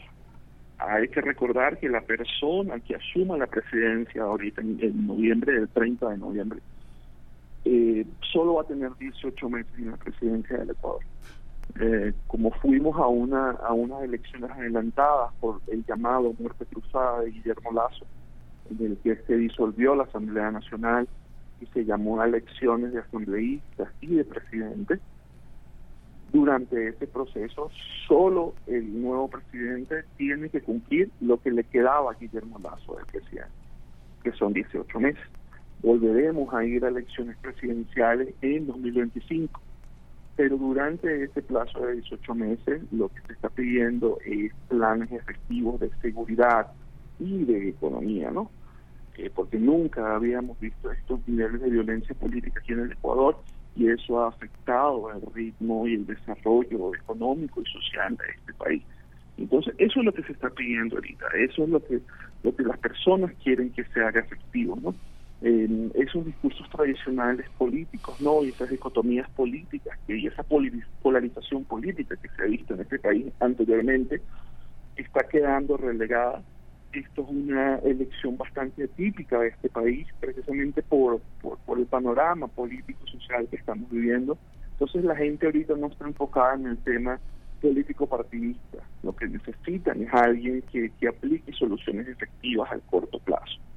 Entonces es por eso que Novoa y Luisa González ahora deben eh, evaluar sus discursos y deben evaluar sus planes de campaña para ofrecerle a las personas eso, ¿no? Para no invisibilizar eh, esas dos peticiones tan, tan, tan prontas que la gente está pidiendo, ¿no? Sí, Jefferson. ¿Y qué pasó con eh, Cristian Zurita, sustituto de Villavicencio, que bueno, luego de su trágico asesinato, que es parte pues tan importante de todo este, este ambiente de inseguridad en el Ecuador, ¿cómo, cómo reaccionó el, el electorado, la ciudadanía ante este cambio de candidato por estas razones pues extremas? Bueno, lo vimos, lo vimos en los resultados, ¿no? Eh, Cristian Zurita tuvo menos de 10 días, menos de 9 días, si no me equivoco, para hacer campaña, tras el lamentable asesinato de, Fernando Villavicencio. Y vimos cómo se reflejó eso en los resultados, ¿no? Obtuvo el tercer lugar dentro de la primera vuelta presidencial, ¿no? Eh, Zurita admitió que la derrota, pues, que llegó al tercer lugar, y dijo que en los próximos días indicaría a quién le daba su, apoyo, ¿no? A quién apoyaría, sea Luisa González o a, Daniel Novoa. Hay que ver también cómo reacciona ese, electora, ese electorado, ¿no? Por quién va a votar ahora. Y también eh, de cuarto lugar quedó Jan Topic, que hasta hace una semana creíamos que era el que iba a pasar a segunda vuelta con Luisa González y Jan Topic también admitió su derrota que quedó en el cuarto lugar en el cuarto lugar eh, y él sí apoyó a Daniel Novoa directamente no eh, está apoyando a Daniel Novoa directamente y puso su plan de gobierno a la orden para para trabajar ahora en la elección de, de Novoa como presidente. Hay una parte también en este en este momento en Ecuador que también lo coloca eh, junto a otros gobiernos de izquierda, digamos, prácticamente todos sus vecinos hacia donde mire están, están colocados en ese, en ese territorio. Eh, eh, el grado de politización de una sociedad tan heterogénea, este, mira hacia esa tendencia latinoamericana o, o Ecuador es una sociedad que en ese momento solo mira su ombligo, no sé, es una es una es una cuestión que por ejemplo los colombianos están muy activos mirando al mundo, pasa ahora también en Venezuela. ¿Cómo está esa, esa parte, eh, más que en lo inmediato, observar a los vecinos, que para Ecuador también han sido este, de alguna manera una, una solución y una pesadilla al mismo tiempo, ¿no? Bueno, eh, lo que te comentaba anteriormente es que mm, como no, Ecuador nunca había pasado por este tema de la violencia política, eh, no es mirar hacia el ombligo, es querer limpiar la casa primero para poder seguir surgiendo, ¿no? Eh, ahorita lo que se está pidiendo desde el Ecuador es que se tomen las riendas nuevamente del país, porque hay una desinstitucionalización total, o sea, las instituciones de seguridad no están sirviendo, las instituciones de salud no están sirviendo, las económicas no están sirviendo. Entonces el ecuatoriano lo que pide es dejemos un lado el tema político partidista y escojamos a alguien que nos pueda ofrecer esas soluciones efectivas a corto plazo, porque si seguimos así vamos a perder el país. Eh, de todas formas, ambos candidatos, tanto Luisa González como Novoa, eh, dentro de sus planes de gobierno han dicho que, bueno, ah, van a mirar hacia afuera también, van sobre todo en el tema de inversión económica, atraer más inversión económica hacia el país, atraer inversionistas extranjeros, para que el Ecuador vuelva a ser atractivo hacia la comunidad internacional. Pero ahorita, precisamente dentro de este ambiente político, social que estamos viviendo en el Ecuador, lo que la gente quiere es alguien que tome las riendas del país y que lo vuelva a encauzar. Y eso se verá en, ahora en la campaña que apliquen en Novoa y Isa González. A ver, Sí, Jefferson, al tiempo de que se desarrolló la jornada electoral, también tuvo lugar una consulta popular, una consulta sobre la explotación petrolera en la Amazonía ecuatoriana, donde, si no estoy equivocada, el 59% de los votos y de los ciudadanos que participaron dijo estar de acuerdo con frenar la explotación. Eh, ¿cómo, qué, qué, resultados, qué implicaciones tiene una consulta como esta? Hace unos momentos, más temprano aquí en este espacio, conversábamos con Nemonte Nemquino eh, de, la, de, la, comunidad indígena de Guaranis, eh, Gauranis, eh, pues ella nos, nos comentaba y, pues se congratulaba con la sociedad ecuatoriana luego de esta decisión que transmitió a través de la consulta popular. ¿Qué implicaciones tiene este esta manera de participar de la sociedad ecuatoriana? Bueno, esto, es, una, gran victoria. Eh, eh, yo creo que esa fue la gran victoria de la jornada electoral. Eh, hay que recordar que este tema, tanto del Yasuní como del Chocó andino, es un tema que se viene debatiendo desde hace muchísimos años. grupos ambientalistas, grupos políticos ambientalistas han estado trabajando en esto desde hace años y lograron esta consulta popular y la ganaron y eso es algo inédito en este país, eso es algo histórico en este país. El Ecuador está dando un ejemplo a la comunidad internacional de conservación ambiental. Y ahora también mm, Novoa, dentro de su debate, él fue el único candidato que se pronunció a favor de mantener el petróleo debajo del Yasuní, de no explotar eso, y también de cuidar el Chocó Entonces eso también le, le granjeó votos, ¿no? ¿Y qué va a pasar ahora? Bueno, ahora eh, no se puede explotar esos territorios, ni, minería, ni explotación petrolera se puede dar dentro de esos territorios. Hemos tenido aquí algunos algunas personas dentro del gobierno, del actual gobierno, y también algunos analistas económicos que dicen que eso es un error, pero ahora lo que se debe trabajar es en cómo se cuidará esa biodiversidad, y cómo se implementará ahora los nuevos, los nuevos regímenes económicos dentro de esas comunidades, porque hay que recordar que dentro de Yasuní ya había explotación petrolera, eso ahora lo tienen que quitar, y dentro del Chocó Andino también ya había planes de explotación de minería, eso también lo tienen que echar para atrás. Ahora hay que hacer un análisis de todo, todas esas inversiones económicas que se querían hacer en esos territorios, cómo se van a hacer ahora, y seguir protegiéndolo, ¿no? En el Yasuní y el Chacuandino, el Chacuandino queda a una hora de Quito. Eh, son territorios que también pueden ser útiles para el turismo ecológico, que también pueden ser útiles para poder tener esta conservación de biodiversidad y hacer investigaciones académicas. Y ahí eso es a lo que está apuntando entonces estos grupos ambientalistas ahora, ¿no? Podemos obtener beneficios económicos de estos territorios sin explotarlo y cuidando la biodiversidad y eso es lo que hay que ver cómo lo harán. Pues muchísimas gracias Jefferson Díaz, eh, muchas gracias por tu por tu visión. Ya ya ya volveremos a, a ver qué pasó con eh, eh, previo a la segunda vuelta y su desarrollo. Ojalá ojalá y todo sea bueno para este gran país y que y que bueno muchos de los grupos ambientalistas originarios de sociedades originarias, como comentaba mi compañera Berenice, pues están eh, participando también muy deseosos de participar de este desarrollo que pues que está en las en las faldas del Pichincha, ¿no? Gracias Jefferson. Vale, muchas gracias a ustedes. Hasta pronto, Jefferson Díaz, periodista mm, venezolano que radica en Quito, jefe del medio Conexión Migrante, editor en jefe del medio Conexión Migrante. Lo pueden seguir en su cuenta de X antes Twitter, arroba Jefferson-Díaz, Jefferson con doble F.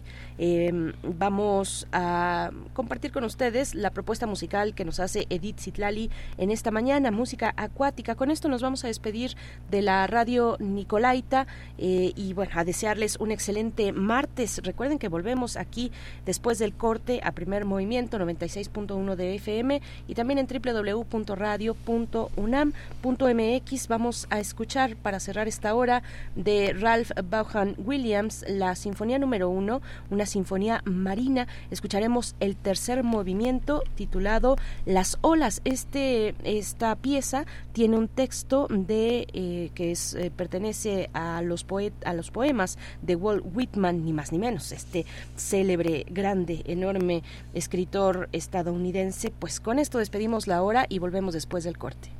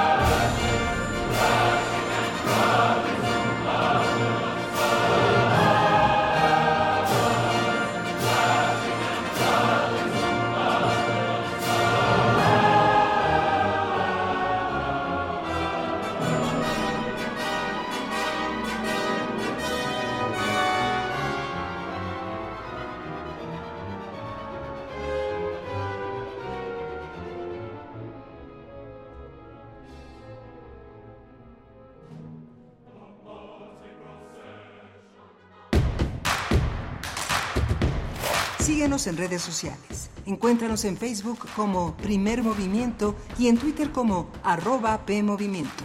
Hagamos comunidad.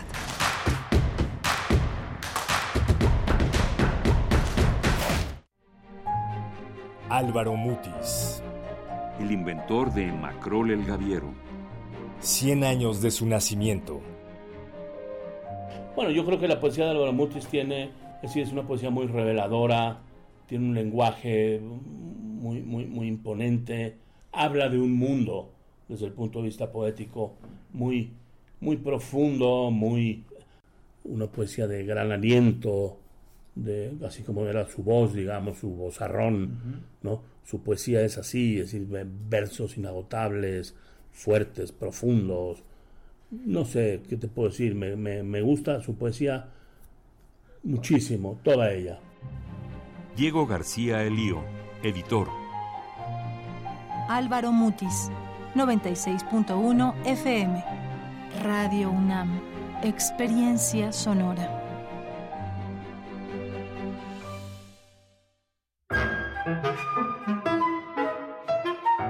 Querida audiencia madrugadora de testimonio de oídas, sigamos escuchando y develando hacia dónde nos lleva la música nueva y su quehacer sonoro.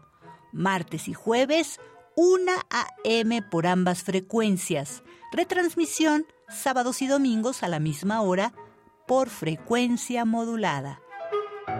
Radio UNAM, Experiencia Sonora.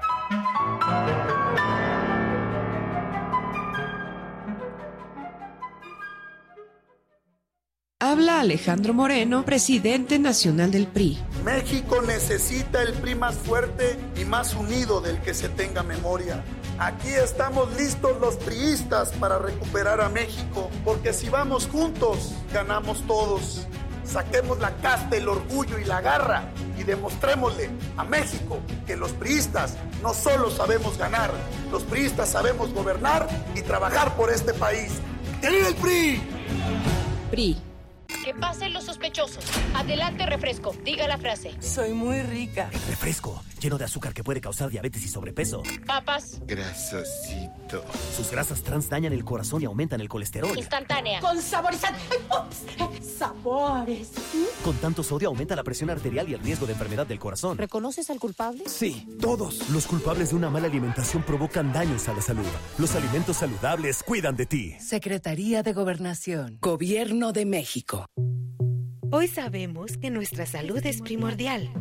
En Hipócrates 2.0 abordamos temas sobre medicina e investigación para tomar mejores decisiones y mantenernos en equilibrio con nuestro cuerpo y nuestras emociones. Escúchanos todos los martes a las 18 horas por el 96.1 de FM. Hipócrates 2.0 en Radio UNAM. Experiencia sonora.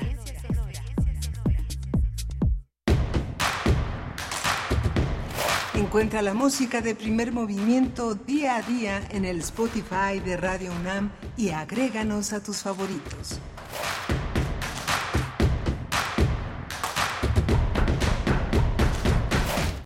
Hola, buenos días. Ya son las 9 de la mañana con 3 minutos de este martes 22 de agosto. Estamos en primer movimiento.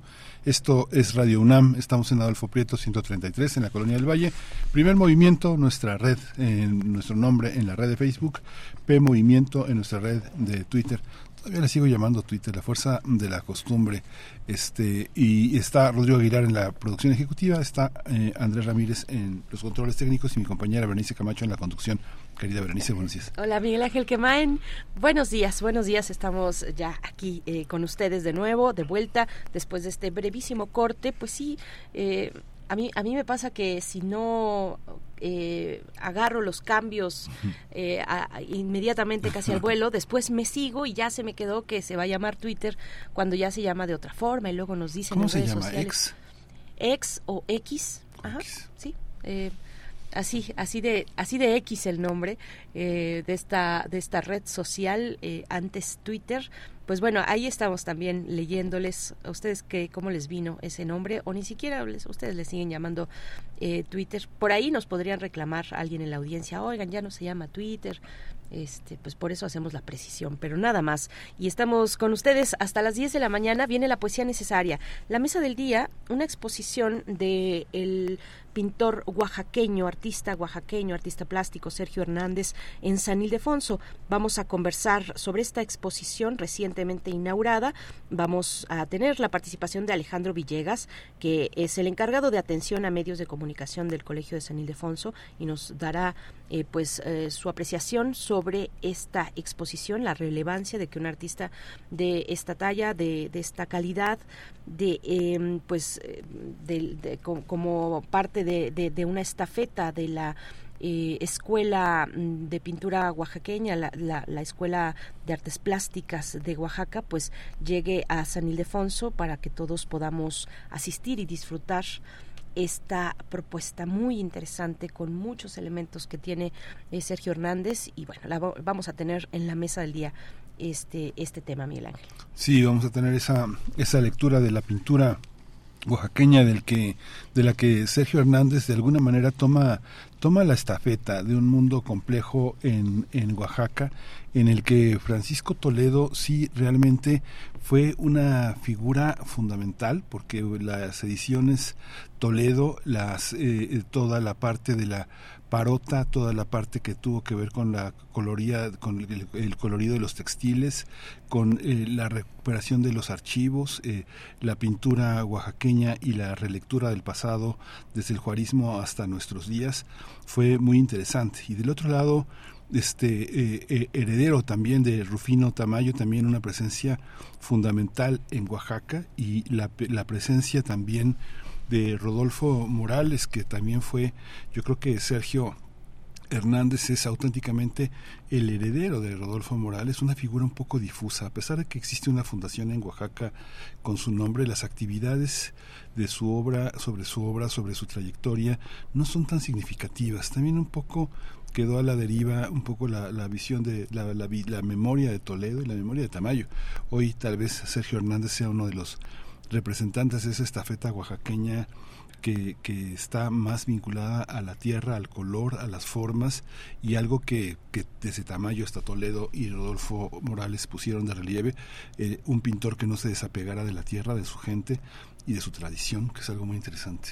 Pues eh, sí, y en una, eh, en una entrevista eh, reciente a Sergio Hernández, realizada por parte del Colegio San Ildefonso, precisamente pues mencionaba Sergio Hernández su encuentro con Toledo en París, mm. en, en Francia, no estoy segura si en París, pero sí en Francia, y eh, ahí Toledo le, le, hizo recomendaciones, ve a visitar esta pintura, está en esta región de Francia, ve a este lugar, ve a este museo y bueno, eh, una, un, un, vínculo pues fundamental, importante también, él eh, con, con, Toledo, por supuesto, y ahora que comentas a Rodolfo Morales, pues bueno, vamos a conversar sobre esta exposición que es la más grande, la más completa, la más completa que se ha hecho del artista oaxaqueño eh, y bueno, la UNAM, la UNAM, la Secretaría de Cultura Federal y el Gobierno de la Ciudad de México, eh, también a través de su Secretaría de Cultura Local, pues son las encargadas de realizar, de llevar a cabo, de poner todo, de disponer de todo para que esta exposición de largo aliento tenga lugar ahora ya en San Ildefonso desde el 11 de agosto hasta el 28 de enero del próximo año. Así es que va a ser una temporada eh, importante y ojalá circule entre nosotros pues esta experiencia estética de acercarse a eh, lo que hoy ya se ha consolidado dentro de la escuela oaxaqueña con Sergio Hernández, ¿no?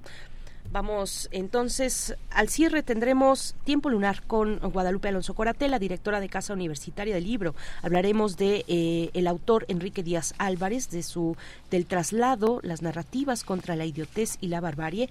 Es el tema que nos propone en la sección Tiempo lunar Guadalupe Alonso Coratela. Pero antes la poesía necesaria. La poesía necesaria. Es hora de Poesía Necesaria. Pues aún con la expectativa de lo que irá ocurriendo en Guatemala, ahora que la ciudadanía eh, tomó la decisión que tomó, pues va poesía, va poesía de ese bello, bello país centroamericano, eh, poesía contemporánea y música también reciente. En la poesía, vamos, les voy a compartir eh, el trabajo de Javier Palleras, es narrador, es poeta, es ensayista guatemalteco que nació en 1974 y su obra aparece antologada en varias colecciones, en antologías de eh, tanto en América Latina, en Europa, en Estados Unidos también.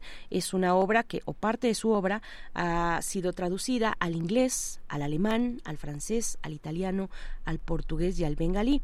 Bueno, es importante siempre eh, pues ver hasta dónde ha llegado, hasta qué lenguas ha alcanzado una un trabajo eh, escritural y en este caso el de Javier Palleras, un joven, pues joven todavía, eh, escritor guatemalteco. El poema se titula Escrito para el cuerpo y en la música también un artista guatemalteco, El Gordo, con quien eh, de hecho conversamos aquí en primer movimiento hace algunos meses estuvo eh, por acá con nosotros y les voy a compartir mm, la propuesta musical pues de El Gordo que acompaña a la poesía de Javier Palleras, escrito para un cuerpo.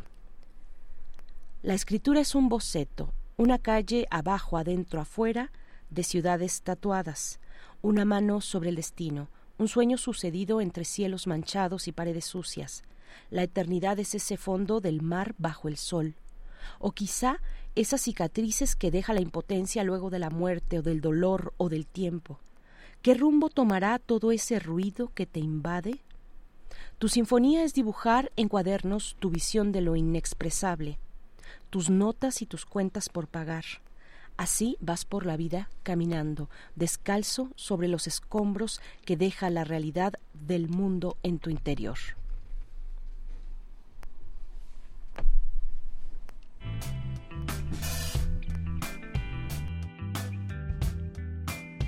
Caminando entre árboles, todos los días que recuerdes donde vivías. Esperando la mirada está perdida. Caminando entre árboles todos los días. Que encuentra fruto del día, esperando que mañana encuentre alegría.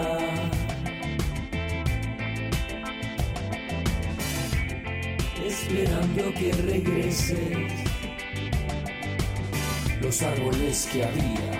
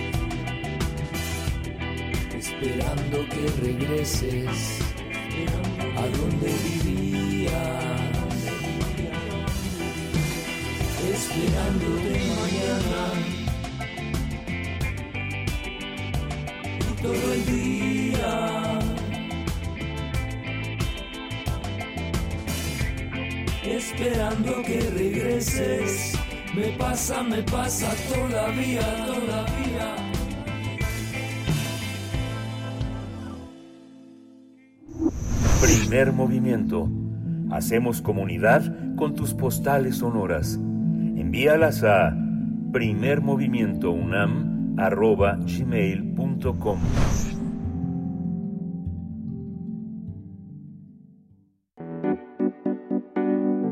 La mesa del día.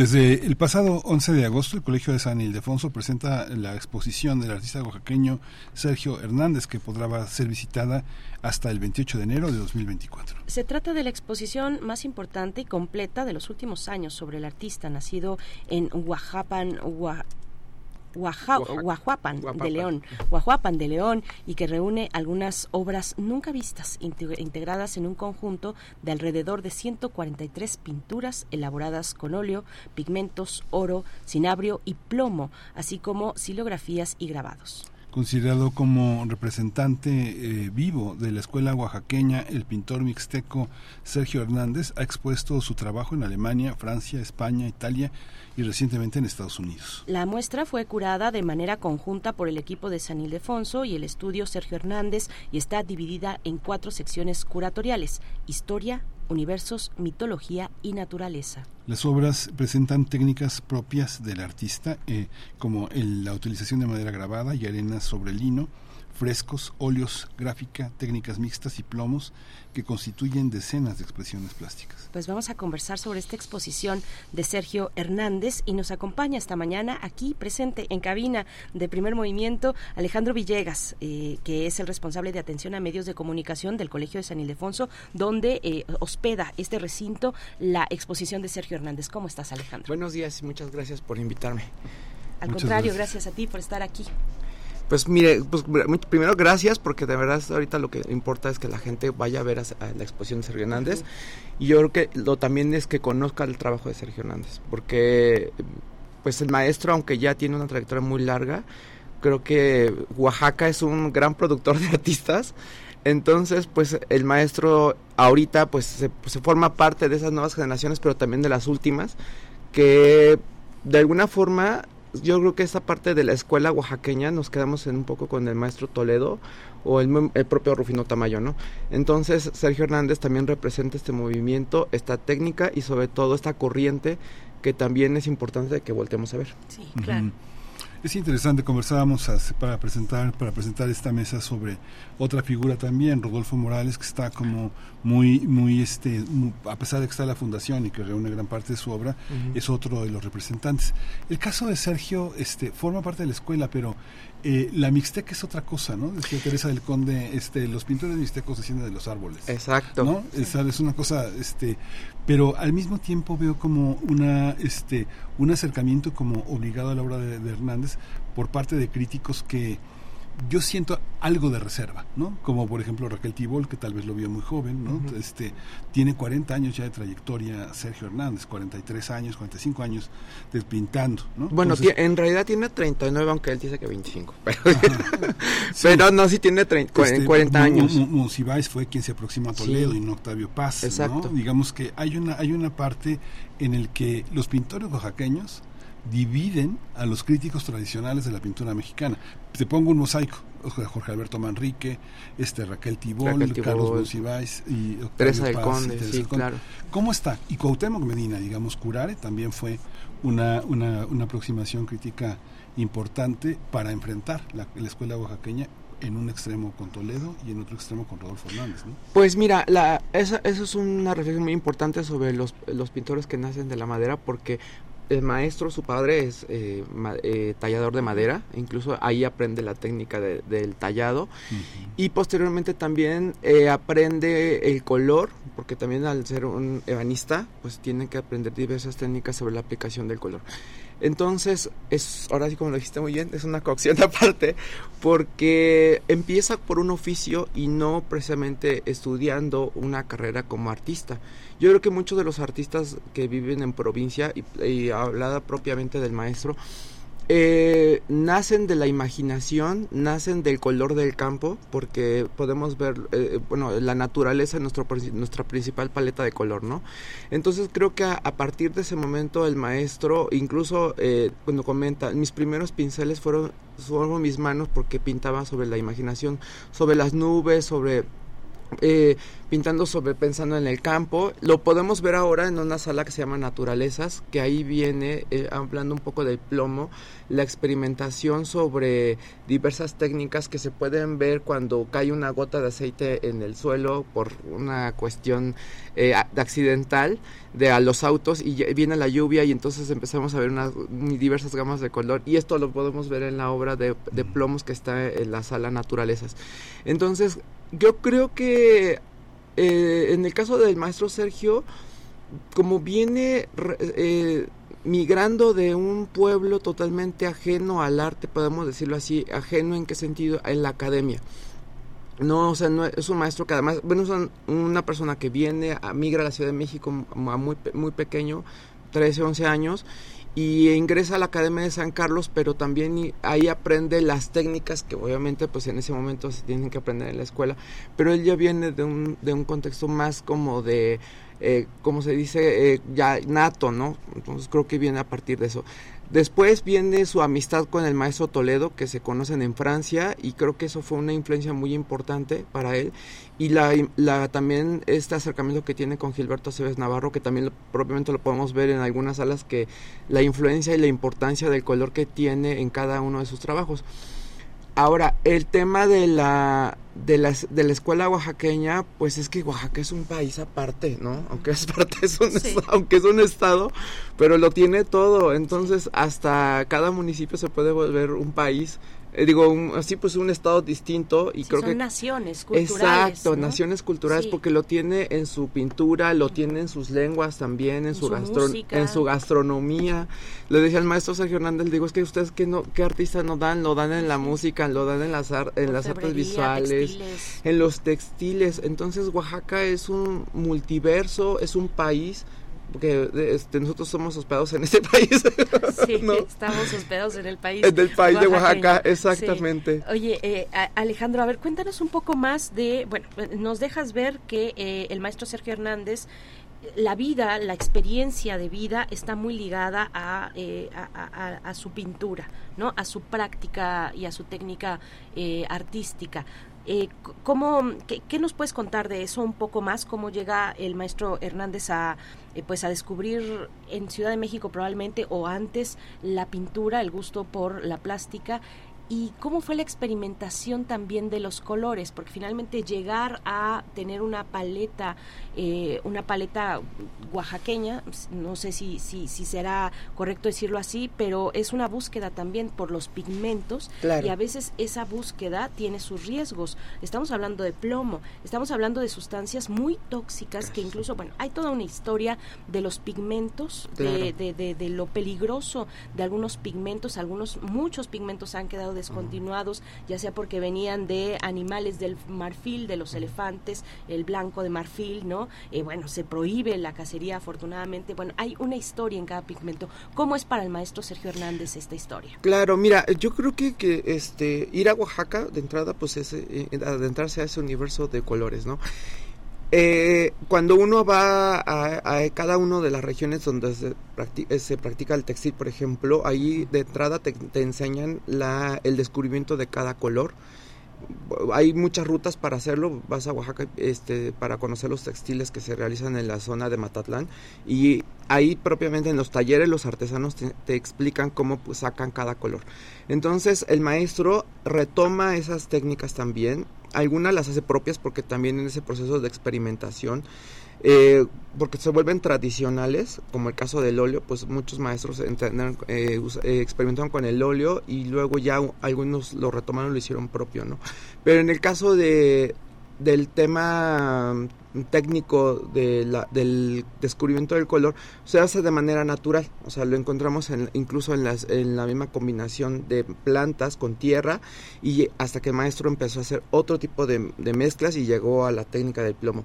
Justamente en, ahorita que estuvo, tuvimos la oportunidad que el maestro estuviera en San Ildefonso, nos explicaba lo peligroso que es este material y que no precisamente si uno adquiere una pieza del maestro de plomo precisamente pues puede ser una pieza que nos pueda causar daño tenerla en casa no o en una galería sino es el proceso que lleva para lograr eso. Ahora si uno lo ve visualmente porque a los a, la audiencia que nos está escuchando pues, cómo es la obra de Sergio Hernández pues es simplemente adentrarse a un mundo de imaginación incluso parece como un cuento cuando abrimos nuestros ahora que está ahorita el tema de los libros de texto es decir abrimos cualquier libro donde nos da este un cuento ilustrado es entrar a un cuento es el cuento del maestro Sergio Hernández.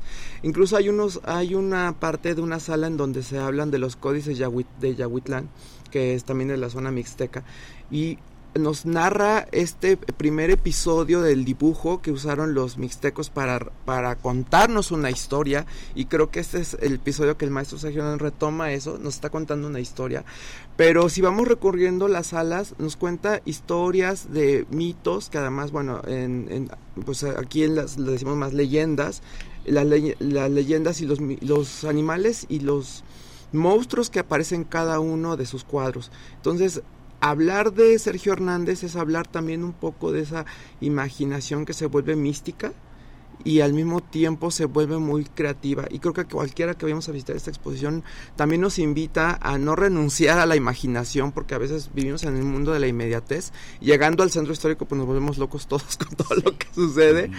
Pero estar en este lugar bueno, estando propiamente en San Ildefonso, que es un magnífico espacio, pues también nos incita a que podamos, a que todos tenemos la oportunidad de dibujar. Y eso, eso también creo que le hace valioso al, trabajo del maestro, porque eh, pensar que a veces, por ejemplo, en el caso de él, que él empezó hace más de 40 años, cuenta a partir de que él dice el maestro que cuenta a partir su trayectoria que toma el pincel, pero dice, son 25 años que yo recuerdo porque yo dibujé desde mucho antes y cuando él llegó a la Ciudad de México, pues no, o sea, vendía sus dibujos, ahora sí su trabajo al mejor postor, ¿no? Porque tenía pues necesidades como muchos artistas que llegan a, cualquier ciudad para trascender y aprender.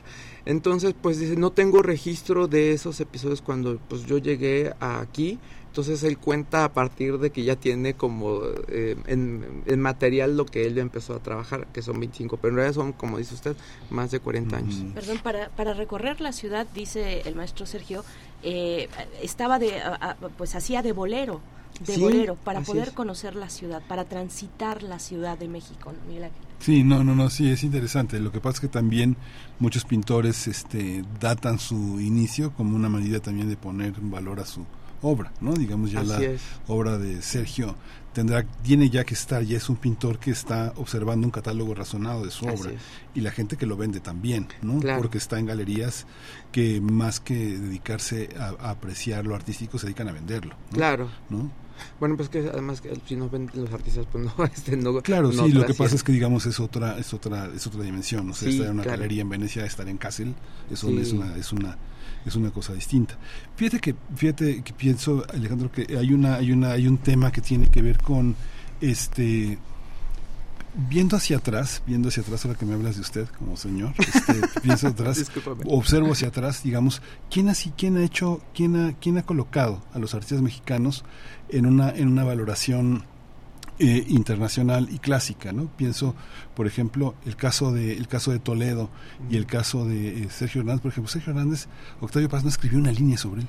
No, de hecho, digamos que es algo curioso, pero pudo haberlo hecho, pudo haberlo hecho porque escribió sobre otros pintores, este, no sé, pienso, por ejemplo, cosas muy experimentales de Brian Isen, por ejemplo, claro este y no y no Pero este, hay unos eso es una buena este es un buen comentario porque justo cuando en la apertura eh, de la exposición el maestro Sergio Hernández finiquitó con una frase que dijo cuando yo conocí a Octavio Paz yo era muy joven y Octavio Paz me dijo los jóvenes están para escuchar y callarse y, y ahora me callo entonces, porque se siente joven todavía, ¿no?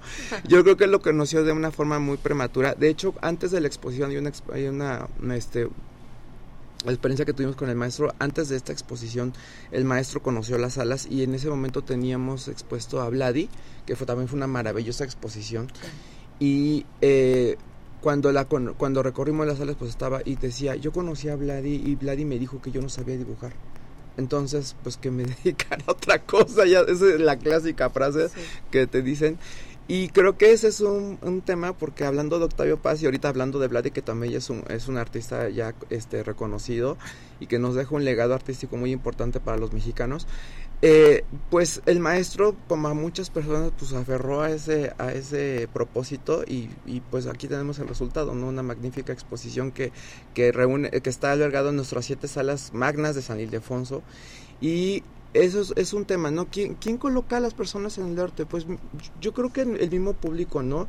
Ahorita, por ejemplo, lo podemos ver en el caso de Van Gogh, pues fue un artista que solo vendió una pieza en vida y creo que la audiencia hemos volteado a ver a Van Gogh, o sea, Van Gogh en todas sus posibilidades, ¿no? En Van Gogh artista, Van Gogh escritor, Van Gogh personaje, entonces creo que el público hace que los artistas sigan vigentes, sigan vivos, porque hay, hay artistas que que involucrarnos en su propia vida personal los mantiene, ¿no? Y, y separado un poco de la plástica, pero ya en, en, conjunto creo que se vuelve un producto, como lo acabamos de decir ahorita, de venta. Entonces eso es lo que los mantiene vigente. Creo que no hay una respuesta única para esa pregunta, Exacto. ¿no? Yo Porque creo que... hay muchos caminos. Hablabas de Vladi, que llega uh -huh. mucho tiempo después a un reconocimiento. Eh, todos esos años previos, dónde estuvo el público, dónde estuvo la crítica, cuál es la importancia de la crítica, dónde te uh -huh. coloca la academia también. Eh, en fin, hay eh, una discusión muy interesante. Alejandro Villegas, eh, ¿cómo, qué, qué vamos a encontrar? ¿Cuáles son las temáticas que vamos a en la obra del maestro Sergio Hernández y cómo se distancia y en qué momento también recupera o es parte, es heredero de Toledo y de toda y de la escuela oaxaqueña. ¿Cómo, cómo se distingue y, en dónde sí se identifica? ¿Cómo lo ves tú? Pues mira, yo creo que principalmente es el color, ¿no? Aunque ya yo creo que algunos artistas se apropian de ciertas gamas de colores y en ese caso de, del maestro Sergio Hernández, y yo creo que en este sentido vamos a poder, el público, aunque hablamos ahorita por ejemplo de Vladi, que 100 años después volvimos a desempolvar sí. eh, los lienzos del maestro donde estaban guardados, y creo que esa es la misión que tiene esta exposición, que el, el público lo, lo aprenda a reconocer, saber que es un Sergio Hernández, verlo ya expuesto en un museo, incluso en una galería, porque bueno, en la Ciudad de México tenemos bastantes espacios donde se exhiben de manera independiente a los, a los museos. Y, y a lo mejor, pues no es, no, no sé cómo decirlo sin, sin sentirlo como una tristeza, pero que el, los mismos museos pues los, los, los ratifican como artistas, ¿no? Entonces, tenerlo ya en un muro de, de un museo, creo que eso ya los hace reconocidos desafortunadamente hay un, muchísimos artistas que también tienen esa necesidad de llegar a estos espacios, pero regresando al tema de, de, Sergio, yo creo que es verlo en su dibujo, verlo en su trazo, porque también eso es muy importante, reconocer el trazo de, de Sergio. Sí. Y, y, creo que este ejercicio con San Ildefonso lo vamos a, lo vamos a ir haciendo parte que, de que la audiencia y el ojo del público lo, aprenda a reconocer. Hay una parte de una sala que se llama Universos, que es una sala que hay obra que no, si uno la ve, pues no va a reconocer que es Sergio Hernández porque es otra faceta que el maestro experimentó eh, ahora en la pandemia. Y, y se llama Universos porque es una sala muy oscura y ahora que está muy de este pues lo instagramable está como lo más lo más actual pues es una sala muy instagramable porque la sala es ahorita que estaban diciendo ustedes de lo de la hoja de oro son mm. piezas de madera justo hablando de que los artistas ya nacen de la madera son piezas de madera con aplicaciones de hoja de oro que combinado con la iluminación de la museografía hacen que se vuelva un universo y es el universo de Sergio Hernández entonces creo que es una oportunidad de observarlo si vamos dos veces al museo para entenderlo, creo que eso es muy importante. No es una exposición retrospectiva, eso quería comentarlo también porque pues hablando de los 39 o más de 40 años que lleva el maestro trabajando, pues no hay un registro de, de, inicio a fin. Yo creo que esta es una exposición que se vuelve una revisión del trabajo para poderlo reconocer y también para poderlo disfrutar porque muchas veces hablando de la galería pues nada más llega uno compra y lo luce en, nuestros espacios de hábitat. Pero verlo en un museo creo que se vuelve un momento de contemplación y de reconocimiento para el trabajo del maestro. Y es interesante digamos que uno puede generalizar y decir ah es un pintor oaxaqueño y es de la escuela este, de pintura oaxaqueña pero eh, él es mixteco, ¿no? Y no es un mixteco del sur, es un mixteco del norte. Digamos, es más cercano a Puebla y es más cercano a la madera que al barro y a la piedra oaxaqueña que este que exploró Tamayo, por ejemplo, ¿no? Claro. O que exploró Toledo, otro tipo de materiales distintos. ¿Cómo, cómo emparentar, digamos, para qué nos sirve hoy en la pintura mexicana contemporánea este tener una retrospectiva de Sergio Hernández de esta de esta manera? Pues yo creo que en ese pensando en que está pensando, pensando que, está, Gabriel Orozco. Sí eso ya iba que hay detrás sí, una, sí, claro, una visión crítica. No sé sigo pensando ahí está Cuauhtémoc Medina en el museo universitario de este de arte contemporáneo no claro. digamos que hay una visión. Pues es que digo es, yo sí soy súper tradicionalista ya que íbamos a entrar uh -huh. en un tema no porque sí lo, lo, la pregunta es muy buena porque yo creo que sí es importante reconocer, porque también hay artistas contemporáneos que están está como en el neoclasicismo, en el neobarroquismo, sí. en el neo no, y estando en pleno siglo XXI. Sí. Porque también el arte contemporáneo, de alguna forma, aunque sí está en su pleno esplendor, pero los artistas, bueno, eso es un punto particular. Entonces, como no, no le, a veces no lo encontramos con la estética. Y yo creo que, bueno, para la, la, audiencia que nos escucha siempre dice, bueno, es que voy a museo, pero yo no sé nada de arte. Y eso me pasa incluso hasta con amigos, con conocidos, que me dicen, es que yo no voy porque no, yo, yo no sé nada de arte. Pues yo creo que el arte no lo tienes que saber, lo tienes que sentir. O sea, ya cuando alguien tiene ese sentimiento positivo o negativo de una obra, yo creo que ya cumplió esa función. Pero el arte contemporáneo nos, nos, nos pone en una situación como más de saber, pero si no tenemos la cédula sobre la pieza no lo podemos entender. El caso del maestro Sergio creo que se vuelve estético. No podemos, no podemos saber quién es Sergio Hernández en vida o su, o su experiencia o trayectoria, pero lo podemos estéticamente ver y sentir. Y creo que eso es muy importante. Esta, esta exposición la vamos a ir recorriendo y cada sala te, se vuelve un, un, artista no diferente, pero creo que sí podemos ir viendo la evolución de su pincel y eso es muy importante. Sí. Ahora, ¿qué es, lo, ¿qué es lo importante para reconocer? Yo creo que ahorita el tema es estar con las generaciones actuales, ir con las nuevas generaciones, porque ahí vienen los que ya traen un celular en la mano y que ya sí. han perdido ese sentido de la de la creatividad, porque ahora todo es con aplicaciones. Creo que es el momento de, de que el maestro nos, nos invita también a tomar los colores, tomar los pinceles, tomar una hoja de papel y poder dibujar, porque también hemos perdido esa capacidad, creo, porque todo está ya todo al, orden de un dedo, ¿no? Entonces hemos perdido esa parte de, de mover las manos, de experimentar, de sentir y también de contemplar, porque, por ejemplo, hablamos de cómo nace el, la, el color del maestro, pues al, a lo natural, ir al campo, como lo mencioné al principio, es nuestra mejor paleta de color y me parece también de también un particular punto de vista que esa, la historia del maestro Sergio Hernández es una, es una historia motivacional porque es un maestro que viene de una zona rural en donde no hay un pues la, la cultura pues no está al, al, alcance de mano. Tuvo que viajar a Oaxaca que también son como más de ocho horas de ahí donde se encuentra. Llegar a Ciudad de México y el poder haber trascendido a Europa creo que esto es una historia que pues nos da a entender que todo lo que nos propongamos se puede lograr.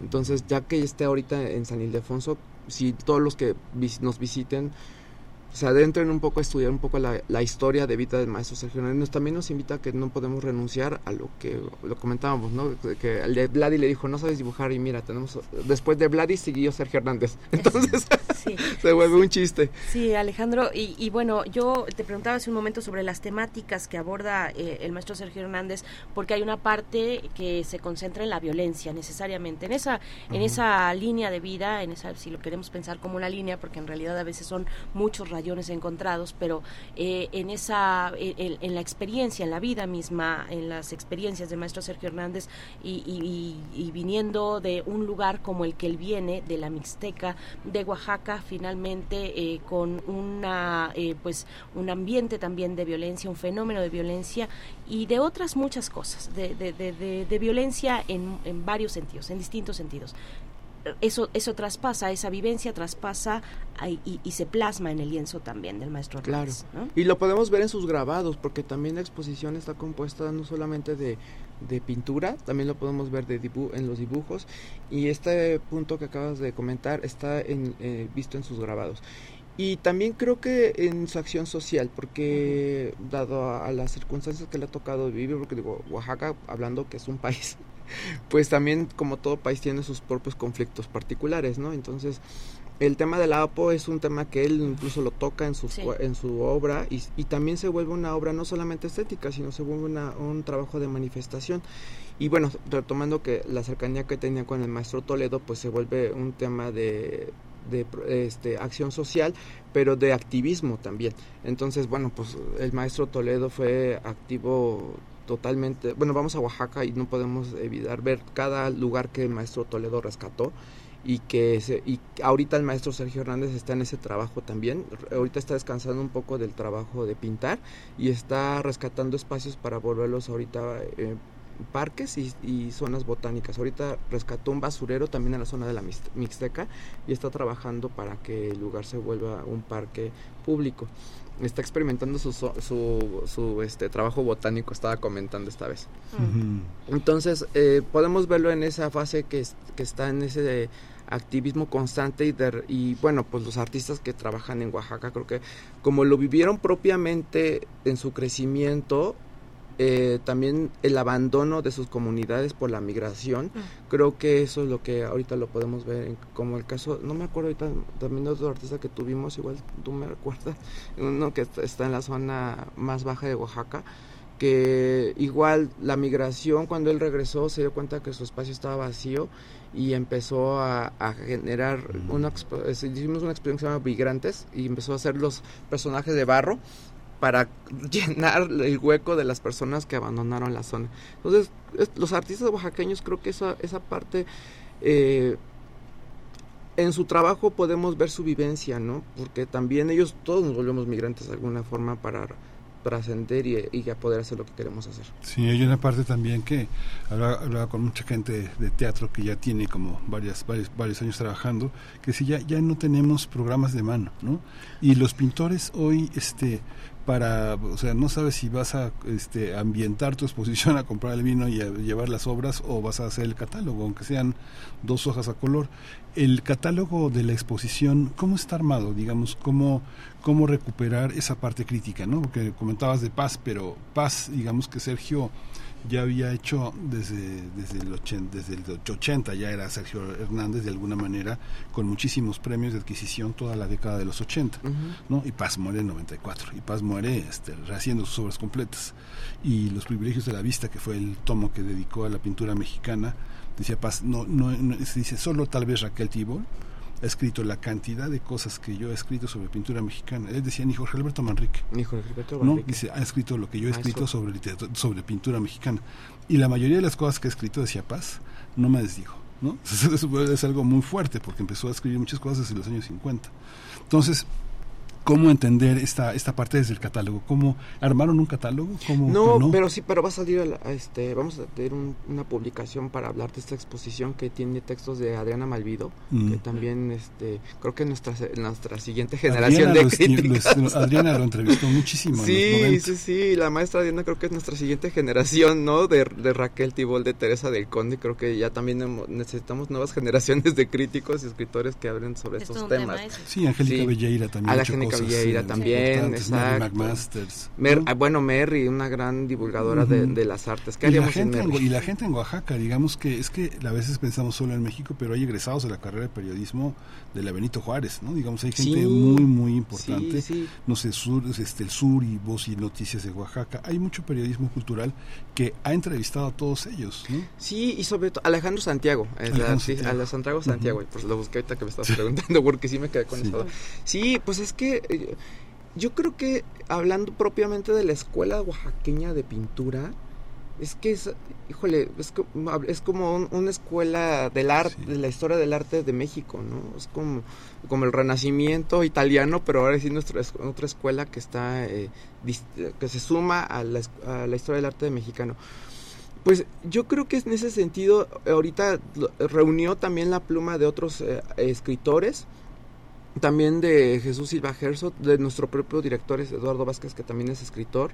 Esto fue una oportunidad para reflexionar eh, en papel pero el, el, la publicación la tendremos a, finales de, esperamos que a finales de este año, porque también es necesario que la, el público también tenga esto a la mano. Y hablando un poco de, ya lo, somos de la generación de lo físico, ¿no? Otros son de la generación de la tableta. De lo digital. De lo digital, exacto. Pero esto también fue una buena oportunidad para reunir los textos, que, bueno, las plumas que reflexionaran sobre el trabajo del maestro Sergio Adriana Malvido es una de ellas, Jesús Iba Herzog, este, Eduardo Vázquez y otros dos escritores que se me, fueron, pero va a ser una muy buena oportunidad para reflexionar sobre el trabajo del maestro. Perfecto, pues Alejandro Villegas, gracias por habernos acompañado, por venir aquí a cabina de Radio UNAM, eh, esta exposición del maestro Sergio Hernández en el Colegio de San Ildefonso estará disponible en este recinto, estará en exposición, pues en exhibición hasta el 28 de enero del 2024. Tenemos tiempo para disfrutarla, para saborearla, para rumearla, para comentarla.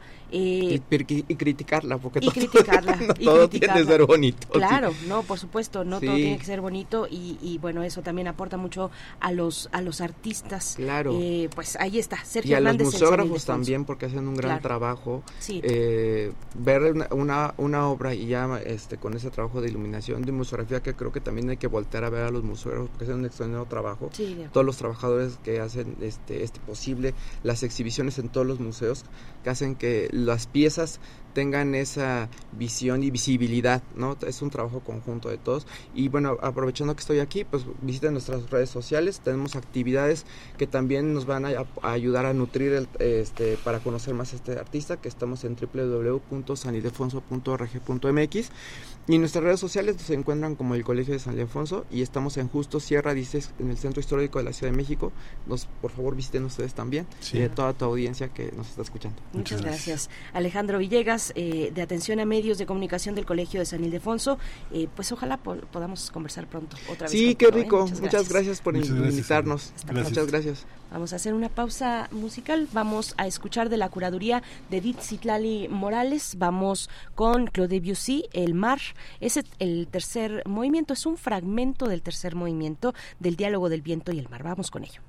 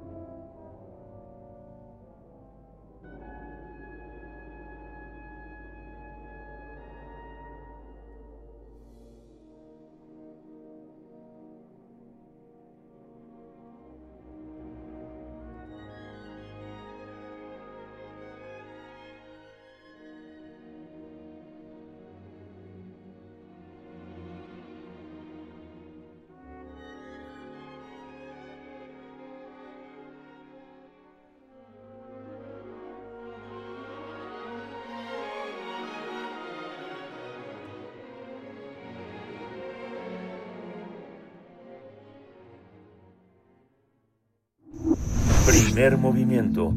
Hacemos comunidad con tus postales sonoras. Envíalas a primermovimientounam.gmail.com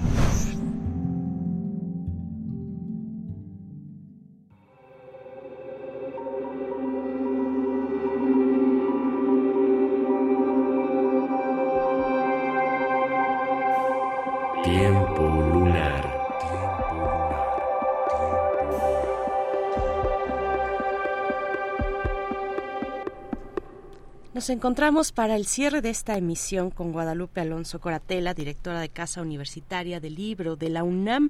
En este tiempo lunar, al centro de este tiempo lunar, se encuentra hoy Enrique Díaz Álvarez, de quien conversaremos con Guadalupe Alonso. Eh, buenos días, bienvenida, querida Guadalupe, ¿cómo estás? Hola Berenice, muy bien, muchas gracias. Gracias. Hola Guadalupe. Hola Miguel Ángel. Gracias, Pues Guadalupe. Pues cuéntanos, cuéntanos, es El traslado, narrativas contra la idiotez y la barbarie, autor Enrique Díaz Álvarez, en esta ocasión aquí. ¿Cómo- qué, qué nos puedes comentar? Pues eh, este es un libro que se va a reeditar, bueno, ya se reeditó. Eh, el título es el que acabas de decir, El traslado, narrativas contra la idiotez y la barbarie. Enrique Díaz Álvarez es un documentalista y es académico en la Facultad de Ciencias Políticas y Sociales de la UNAM. Esta revisión la publica ahora de Bolsillo, la editorial de Bolsillo, y voy a comenzar por uno de los epígrafes. Bueno, es un libro eh, acerca de eh, los migrantes. Como el mes de agosto hemos tenido el mes de, de las personas migrantes y de la migración en Cazul, pues escogí también este libro para poder hablar de, de ¿no? Y es muy interesante. Voy a decir un epígrafe que es con el que comienza el, uno de los epígrafes con los que comienza el libro, que es de Jacques Derrida y dice: un acto de hospitalidad no puede ser sino poético. Entonces ya esto te habla de que en el libro eh, vamos a encontrar eh, una narrativa en la que eh, nos abre un escenario en donde la poesía, la novela, las artes eh, son una manera de entender cómo podemos acercarnos al otro. Entonces, bueno, más adelante en el prólogo eh, leemos que las sociedades, como los hombres, se conocen por sus miedos. Por eso nunca está de más preguntarse por aquello a lo que uno te- le teme y de un tiempo a esta parte la persona que decide emigrar a otro país parece concentrar y desencadenar los principales terrores contemporáneos. Como si el desplazamiento tuviera la cualidad de sacar lo peor de cada sociedad. Entonces yo elijo este título porque, como te decía, venimos hablando de la migración y este es uno de los problemas que se detonan del tránsito o el asentamiento de personas de un lugar a otro. Eh, nos preguntamos por qué nos suscita desconfianza la presencia del otro, cómo entenderlo, cómo confrontarnos con nosotros mismos a través de ese otro. Y no solo eso, también la indiferencia que mostramos hacia la suerte del vecino. Entonces todo esto lo, lo está contemplando Enrique Díaz Álvarez en este libro que eh, pues da cuenta de esto de una manera muy filosófica, muy literaria, con mucha imaginación. Eh, Oscar Martínez, quien ya estuvo eh, en Cazul a principio del mes, que es autor de Los migrantes que no importan, hablaba de las sociedades cínicas que están inmersas en su circunstancia sin reaccionar a- hacia los demás. Y aquí Enrique Díaz Álvarez habla de la incapacidad de ponerse en el lugar de otras personas y su apuesta es encontrar una manera más digna y justa de vivir juntos a través de la lectura y la interpretación. Poner en contexto lo que el otro dice o piensa desde nuestro propio lugar y circunstancias. Este sería el primer paso para vencer el miedo y reconocer lo común, sobre todo en una época marcada por una política que explota las fronteras que nos separan. Eh, esto lo, lo, lo asienta, lo dice en el libro Enrique Díaz Álvarez. Lo primero que necesitamos para conseguir este encuentro con el otro, dice, es la imaginación, la facultad de hacer presente aquello que está ausente, explorar narrativas que nos permitan experimentar otros modos de ser. Entonces, nos está diciendo aquí que hay que acudir a la literatura, a la novela, a través de obras que nos permitan ampliar nuestra comprensión tanto de nosotros mismos como de los demás. Y uno de los ejemplos que incluye en el libro es el del periodista y escritor Richard Kapuczynski, que él llevado por la curiosidad, por el respeto, por la empatía, que dedicó toda una vida a conocer al otro. Y de eso nos hablan sus libros. Esos libros nos abren a comprender de mejor manera a personas que han vivido en situaciones extremas. Y aquí lo que reivindica eh, Enrique Díaz Álvarez es la narrativa como un espacio de relación para confrontar lo unánime y lo uniforme. La literatura como un dispositivo ético y político para liberarnos de nosotros mismos, porque como dice eh, el libro nos enseña a estar solos, a compartir silencios, y en una época de ruido y prejuicios, el silencio es el principio de toda buena conversación. Y bueno, nada más para eh, rematar, citaré la frase final del capítulo La condición migrante, y ahí eh, Enrique Díaz Álvarez dice, migrante es un principio activo, conviene no olvidarlo. Hay mucho que explorar y aprender de esta condición inacabada de moverse de un lugar a otro. Entonces, bueno, próximamente en la Casa Universitaria del Libro vamos a conversar sobre este espléndido texto de Enrique Díaz Álvarez. Va a estar acompañado por dos especialistas también en el tema, Julieta García González y Philip Olela Prun. Eh, próximamente les diremos en qué fecha, porque tuvimos que cancelarla, iba a ser este miércoles, ah, pero tuvimos que cancelarla por, por este, una situación de COVID. Entonces, bueno, la vamos a reprogramar y ya les estaremos avisando. Sí, por favor, eh, eh, Guadalupe. Sí, yo yo tenía en la mira la fecha del día de mañana. Esa se cancela eh, y ya estaremos, ya nos estarás contando, comentando cuándo podemos acercarnos. ¿Qué, qué narrativa? Tenemos poquito, poquito, un par de minutos, pero ¿qué, ¿qué, narrativa vamos a encontrar en este libro? Es un libro de ensayo. Es, es un escritor, es un académico del, ya lo has dicho, de la Facultad de Ciencias Políticas y Sociales, con con esta con esta cuestión migrante atravesando su práctica docente y también, imagino yo, su propia su propia experiencia de vida, no lo sé, pero es lo que yo imagino o intuyo. Pero ¿qué, qué vamos a encontrar? ¿Es ensayo? ¿Es crónica? ¿Es un híbrido? ¿Cómo, cómo lo describirías? No, vamos a encontrar un ensayo, pero un ensayo muy dirigido hacia una narrativa literaria. Eh, entonces, eh, pues eh, tiene diferentes capítulos en los que él va armando y tejiendo este tema a través de la filosofía, mucho de la filosofía, pero también mucho de la literatura, ¿no? Entonces eh, es lo que vamos a encontrar ahí en este libro, que a mí me parece interesantísimo, me parece una manera muy eh, inteligente y muy eh, adecuada para hablar de este tema. Y para entendernos tanto la, la, la situación de nosotros ante los otros y, eh, y cómo mirarnos, ¿no? Ah, eh, y cómo aceptar esta, esta situación y poder convivir de una manera pues más humana, yo diría, ¿no? Sí. Pues muchísimas gracias, eh, Guadalupe Alonso. Hay que seguir a, Enrique, es uno de los mejores maestros, uno de los maestros más, más respetados en la Facultad de Ciencias Políticas, Enrique Díaz Álvarez. un, un, este, fue premio Anagrama de ensayo, un hombre, un hombre verdaderamente importante y valioso. Muchas gracias, Guadalupe. Muchas gracias a ustedes. Nos vemos en 15 días. Nos vemos. Quiero aprovechar estos dos minutos que nos quedan nada más para invitar esta noche a las ocho y media de la noche en esta en esta estela de danza poderosa Vientos del Sur, esta gran compañía que tiene eh, íntimo tango que Elisa Rodríguez y José Bartolucci eh, dirigen.